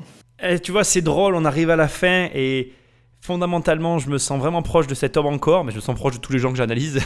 je suis pas un psychologue, hein, t'inquiète pas. Mais euh, ça me fait mourir de rire parce que, tu vois, c'est rigolo, comme il dit au début, ben, la maison, la voiture, les premières marches, en fait, ce que je te disais tout à l'heure finalement, c'est ben, l'argent, c'est un être motivé honnête. En fait, moi, j'aime pas les gens. Oui, tu peux pas être motivé par l'argent. J'ai horreur de ça. Si tu as le droit au départ d'être motivé par l'argent. Moi, mes premières motivations, c'était ça sortir ma mère de la galère, nous sortir, nous, nous mettre à l'abri, euh, générer suffisamment d'argent avec nos loyers pour couvrir nos frais de vie. Et, déjà, à partir de là, quand tu arrives là, tu dis bon, ben voilà, ça c'est fait. Donc, à partir de là, qu'est-ce que je fais? Et, bon, moi, ma situation a été différente de celle de, François Pinault. On a chacun nos choix, nos, comme il dit, on mène nos vies avec ce qu'on a et notre euh, point de départ, euh, celui qu'il est, ce qu'il est. Et puis après, on prend nos décisions. Et la vérité, c'est qu'en fonction à quel âge tu arrives à faire les choses, comment ça se passe, etc., bah, tu prends des décisions en fonction de tout ça. Et ce qui est vraiment hyper intéressant dans tout ce qu'il vient de dire, c'est que tu vois, comme il dit, il dit ses parents, bah, il, se serait demandé pourquoi tout ça. Et il y pense. Lui-même, il dit, il y pense. Il dit, je, sais que ma mère, ben, elle m'aurait jamais, elle, m'a jamais dit euh, qu'elle était fière de moi, mais elle le disait à ses amis et il l'a su après. Et tu vois, cet attachement à ses racines, ce côté, finalement, je, quand tu écoutes toute cette émission, il te dit, ben, j'ai cette capacité à oublier, mais en même temps, il a cette capacité à reconnaître finalement d'où il vient et cette humilité qu'il habite, elle est liée à son éducation et à cet amour qu'il a pour son histoire. Et, quelque part, quand il dit qu'il aime la Bretagne, quand tu vois tout ce qu'il fait pour sa Bretagne, tu vois bien que cet homme a un attachement très fort sur ses origines et que c'est pas aussi simple que quand il dit ben, j'oublie en fait. Non, il n'oublie pas. Il oublie les mauvais moments. Il oublie ce qu'il veut oublier, ce qu'il choisit d'oublier. Mais il y a des choses qu'il n'oublie pas parce que quand il revoit le tableau et qu'il achète le tableau qui fait penser à sa grand-mère, il sait. Il sait que ces choses qu'il a choisi d'oublier, pour, partie, ne sont oubliés que pour partie, justement, et qu'il reste tout un amas dans sa mémoire qui est présent et qu'il nourrit par cette envie d'aller de l'avant. Et tu vois, quand il dit Je suis pas revanchard, je suis pas le paysan revanchard, non, c'est ce besoin de savoir elle est où ma limite? Et je le comprends, elle est où ta limite? Et au-delà de ça, je dirais même que c'est de l'égoïsme parce que, sois honnête avec moi deux secondes, sur l'émission qu'on est en train de couvrir, on arrive à la fin, on est dans les dernières minutes. Est-ce que très franchement, tu n'es pas heureux? Moi, je suis heureux que ce soit cet homme qui possède le château, la tour. Parce que quand tu l'entends parler, quand tu vois le respect qu'il y met, l'argent qu'il y met, la rénovation qu'il fait, l'emploi qu'il crée, la, la, la, comment je dirais, l'énergie qu'il a à protéger ce qu'il construit, moi je préfère que ce soit un mec comme ça qui possède les châteaux Latour dans la, dans, dans la Gironde, plutôt qu'un fonds vautour américain qui le dépaisse et qui le vend en morceaux, le château d'un côté, les vignes de l'autre, et à Barca j'ai pris ma plus-value et je me casse. Et ce que je viens de te dire là, le mec qui arrive sans sentiment et qui dépaisse le morceau le plus rentable, mais il n'a pas d'âme. Tu sais, juste encore une fois un parallèle, parce que je, me sens proche de tous ces hommes. J'ai vendu tout mon patrimoine, mais il y a un immeuble que j'ai acheté qui est exceptionnel, que je n'ai pas vendu, que je ne veux pas vendre en morceaux, parce que c'est le plus bel immeuble de la ville que je possède, que, je, que cet immeuble il était depuis des années 40 euh, ou 30 ou 50, j'en sais rien, dans la même famille, j'en parle tout le temps, mais je ne peux pas le vendre en fait. Je ne peux pas. Je ne me, je ne me résignerai pas à le vendre. Et si je le vends, bah, c'est parce que je ne sais pas, mais je ne vois pas la raison pour l'instant. a priori, je ne vois pas la raison pour laquelle je le vendrai. Parce qu'il y a un moment donné, l'argent ne drive pas tout. Et j'ai conscience de tout ce que j'ai pu te dire. Et oui, au début, tu agis pour l'argent. Et oui, tu peux parler comme ça quand tu as de l'argent. Mais justement, tu agis après aussi pour tes convictions profondes. Parce que tu dois nourrir et ton âme et ton cœur. Et que quand ton âme est nourrie de l'argent, de la sécurité, des choses que tu veux remplir à l'intérieur, le cœur prend le relais et là on voit réellement qui tu es. Et il n'y a que les gens qui ont de l'argent qui savent réellement qui ils sont parce que tous les gens qui galèrent en fait, savent pas qui ils sont réellement. Parce que quand tu commences à gagner de l'argent, tu vois qui tu es réellement. Mais pas méchamment, encore une fois, moi je suis pas le genre de mec qui va te dire ah oui, euh, si tu es un connard, tu seras plus un connard. Non, moi je crois pas à ça. Moi je crois qu'on sait pas qui on est tant qu'on n'a pas le budget illimité. Quand on peut réellement faire tout ce qu'on veut quand on veut comme on veut, qu'on est réellement libre, eh bien là, on commence à se poser des questions. Et je t'assure que dans ce passage-là, on n'a pas réellement vu au niveau des affaires comment ça s'est passé pour François Pinault, mais je te garantis que François Pinault a eu plusieurs fois dans sa vie des moments où il a pu s'interroger sur qui il était. Et je pense que l'art l'interroge profondément sur, sur qui il est, et que c'est pour ça qu'il est un grand amateur d'art. Au demeurant, comme il vient très justement de te le dire, et je te le répète, chacun fait le parcours qu'il peut comme il le peut. Et c'est OK en fait. Par contre, ce qui n'est pas OK, c'est de ne pas répondre à tes besoins. Donc, s'il te plaît, passe à l'action. Passe à l'action et écoutons le mot de la fin de François Pinault. Partager entre une espèce d'énergie qui me fait penser que les choses vont durer, qu'il faut les faire, que comme si j'avais 20 ans, je continue à entreprendre, à faire des choses, et en même temps cette fragilité de l'existence, qui tout, peut s'arrêter du jour au lendemain, et tous les jours, je pense ou à mes parents ou à la mort, et ça peut s'arrêter dans la seconde qui vient ou dans la journée, puis donc fais les choses correctement pour ne qu'on ne dise pas le salopard, il a fait une turpitude et il n'est plus là pour la corriger, et en même temps cette volonté d'entreprendre qui voilà que que j'aurai jusqu'au dernier jour, imagine. Eh Patrick, c'est vraiment une belle première partie d'émission ça, hein, hein? T'es pas d'accord avec moi? Bon écoute, comme il dit, voilà, il a ce, paradoxe dont il fait état et qui me fascine, qui est à la fois cette euh, énergie qui l'anime et qui l'oblige. Tu, tu, attends comment il parle. On, a l'impression qu'il est écrasé par cette énergie à avancer et à vivre comme si ben, finalement euh, voilà, il, avait 20 ans et qu'il il pourrait faire euh, face à l'éternité tout ce qu'il a envie. Et en parallèle, il pense à ses parents et ça j'adore. J'adore. Enfin moi j'aime ce genre de valeur là parce que la famille c'est quelque chose de central. Bref, il pense à ces valeurs-là, il pense à la mort et il a conscience de la fragilité de la vie. Que tout peut s'arrêter en un claquement de doigts, du jour au lendemain. Et quand tu arrives à comprendre ce paradoxe qui, qui, est le même pour nous tous, toi, moi, ta mère, ton père, tes frères, tes sœurs, nous tous, quand tu saisis ça, tu saisis l'urgence, tu saisis que tu peux pas attendre. Il faut avancer. Il faut que tu, il faut que tu fasses ce que tu as à faire en fait. Tu peux pas rester là comme ça à espérer qu'il se passe une chose dans ta vie qui n'arrivera pas si tu ne produis pas l'énergie nécessaire pour amorcer la pompe. Et à l'image de, des marches dont je parlais tout à l'heure, au début la voiture, la maison, puis après tu, tu, découvres un peu quelles sont tes réelles ambitions, il faut que tu passes ces premières marches pour entreprendre et te lancer en fait. Tu dois le faire. Tu dois trouver cette énergie. Il est issu d'un milieu modeste, il te montre, il te prouve que c'est possible, au-delà de ce que tu peux imaginer. Mais maintenant, que tu l'as compris, peu importe ton âge, peu importe tes origines. Il faut que tu passes à l'action et que tu fasses ce que tu peux faire. Et ce que tu vas faire, avec tes moyens, quoi que tu fasses, ça sera excellent. Je te le dis, si tu crois pas en toi, moi je crois en toi et je te le dis. ce que tu vas faire, ça sera excellent, quoi que tu fasses. Donc arrête de te poser des questions, avance quoi qu'il arrive. François Pinault a le brevet des collèges d'une autre époque et d'un autre temps. Il n'avait pas de téléphone portable, il n'avait pas accès au quart des informations de qualité auxquelles on a accès aujourd'hui. Il n'avait pas d'informations pour ainsi dire. Il a découvert l'arrivée de l'information quasiment en même temps que toi et moi. Je veux dire, si tu réfléchis 30 secondes, tu as 1000 outils dans ton téléphone que lui n'avait pas à sa disposition pour réaliser 1000 fois plus de résultats que cet homme. Et pourtant, avec rien, il a réussi à faire un empire. Et tu sais quel est le secret de la vie? Bien, le secret de la vie, c'est de faire avec ce que tu as déjà. Ce qui veut dire que, je vais te le dire autrement, tu as déjà tout pour réussir, mec. Ou meuf. Excuse-moi.